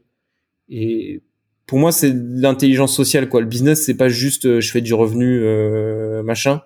C'est je comprends les gens et j'arrive à répondre à leurs attentes et à concilier les attentes de tout le monde. Et pour ça, je dois être intelligent socialement quand je fais des rendez-vous avec des gens, je dois euh, avoir la bonne posture et, et, bien répondre euh, en fonction de, des personnes en face. Ok, très bien, clair.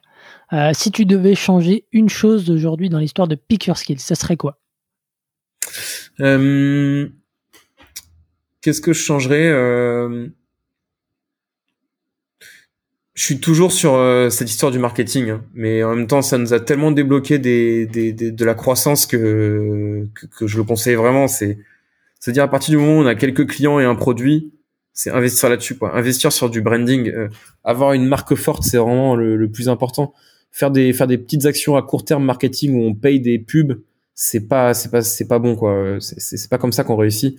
On réussit en ayant une marque forte avec des vraies valeurs qu'on véhicule et en faisant rêver un peu les gens et notamment les prospects quoi. Ils ont besoin de s'identifier avant d'acheter un produit.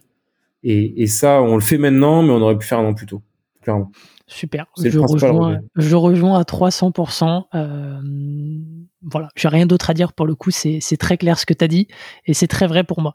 Euh, et c'est quoi ta ressource aujourd'hui que tu nous recommandes? On en a parlé un tout petit peu en amont. Ouais, c'est le. Du coup, c'est le Who. Vraiment, le, c'est le livre de recrutement qui m'a énormément appris. En fait, au début, euh, le postulat de ce livre-là, ce qui est intéressant, c'est de se dire, en fait, beaucoup de recrutements sont faits de façon beaucoup trop subjective. Et en fait, n'importe quelle personne qui recrute, euh, même non expérimentée, a l'impression et se dit toujours, en fait, euh, j'ai de l'intuition, je sais décerner les bons profils. en une heure de discussion, je vais arriver à voir qui est bon, qui est pas bon. Mm-hmm. Et en fait, du coup, ils ont, tout le monde a un peu cette certitude intérieure et se croit bon recruteur en se disant, je suis assez fin pour le savoir. Et en fait, pas du tout. Euh, c'est pas du tout le cas et c'est la meilleure manière de se gourer et de faire un mauvais recrutement et de le payer cash 6 euh, ou 12 mois plus tard. Euh, donc du coup, ils ont une méthode vraiment sur toutes les étapes du recrutement qui, qui rend super pour n'en pour n'en dire que sans, sans, sans, dévoiler tout le livre hein, et, et, je vous conseille vraiment de le lire.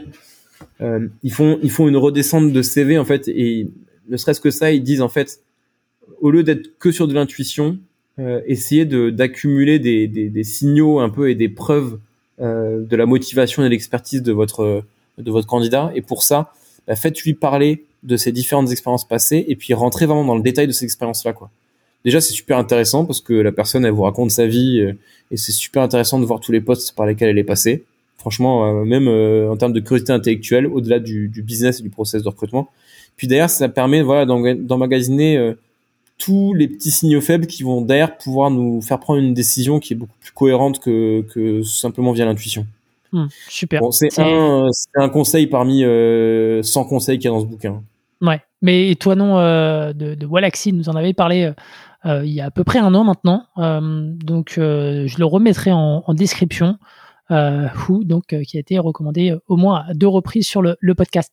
Merci beaucoup Arnaud, c'était vraiment super sympa de, de, de, partager ton expérience alors même que tu es en, congé paternité, hein, c'est ça. Donc, euh, ouais, ouais, ouais. Je l'ai pas, je l'ai pas dit au début effectivement, mais euh, et papa depuis depuis depuis dix jours, donc. Euh, mais bon, ça, je suis toujours content quand même de, de pouvoir discuter et de faire ce podcast. En tout cas, merci beaucoup, hein, Eric, pour le pour l'invitation. C'était c'était une super discussion. Bah avec plaisir, c'était super sympa. Merci encore à Marilyn pour l'intro et chers auditeurs, je vous dis à la semaine prochaine pour un nouvel épisode. Ciao. Salut. SAS Club, c'est terminé pour aujourd'hui. Enfin presque. Si vous avez retenu un ou deux conseils, techniques ou apprentissages, alors pensez à noter SAS Club 5 étoiles sur Apple Podcast avec un petit commentaire pour m'encourager. Et si vous êtes de la team Android, pas de problème, partagez simplement un épisode qui vous a fait kiffer sur vos réseaux sociaux. C'est ce qui m'aide à gagner en visibilité et m'encourage à produire toujours plus d'épisodes. Enfin, si vous voulez collaborer avec un copywriter qui comprend les enjeux métiers et business d'un SaaS, envoyez-moi un message sur LinkedIn, Eric Seclet, S-E-C-L-E-T. Encore merci et à la semaine prochaine.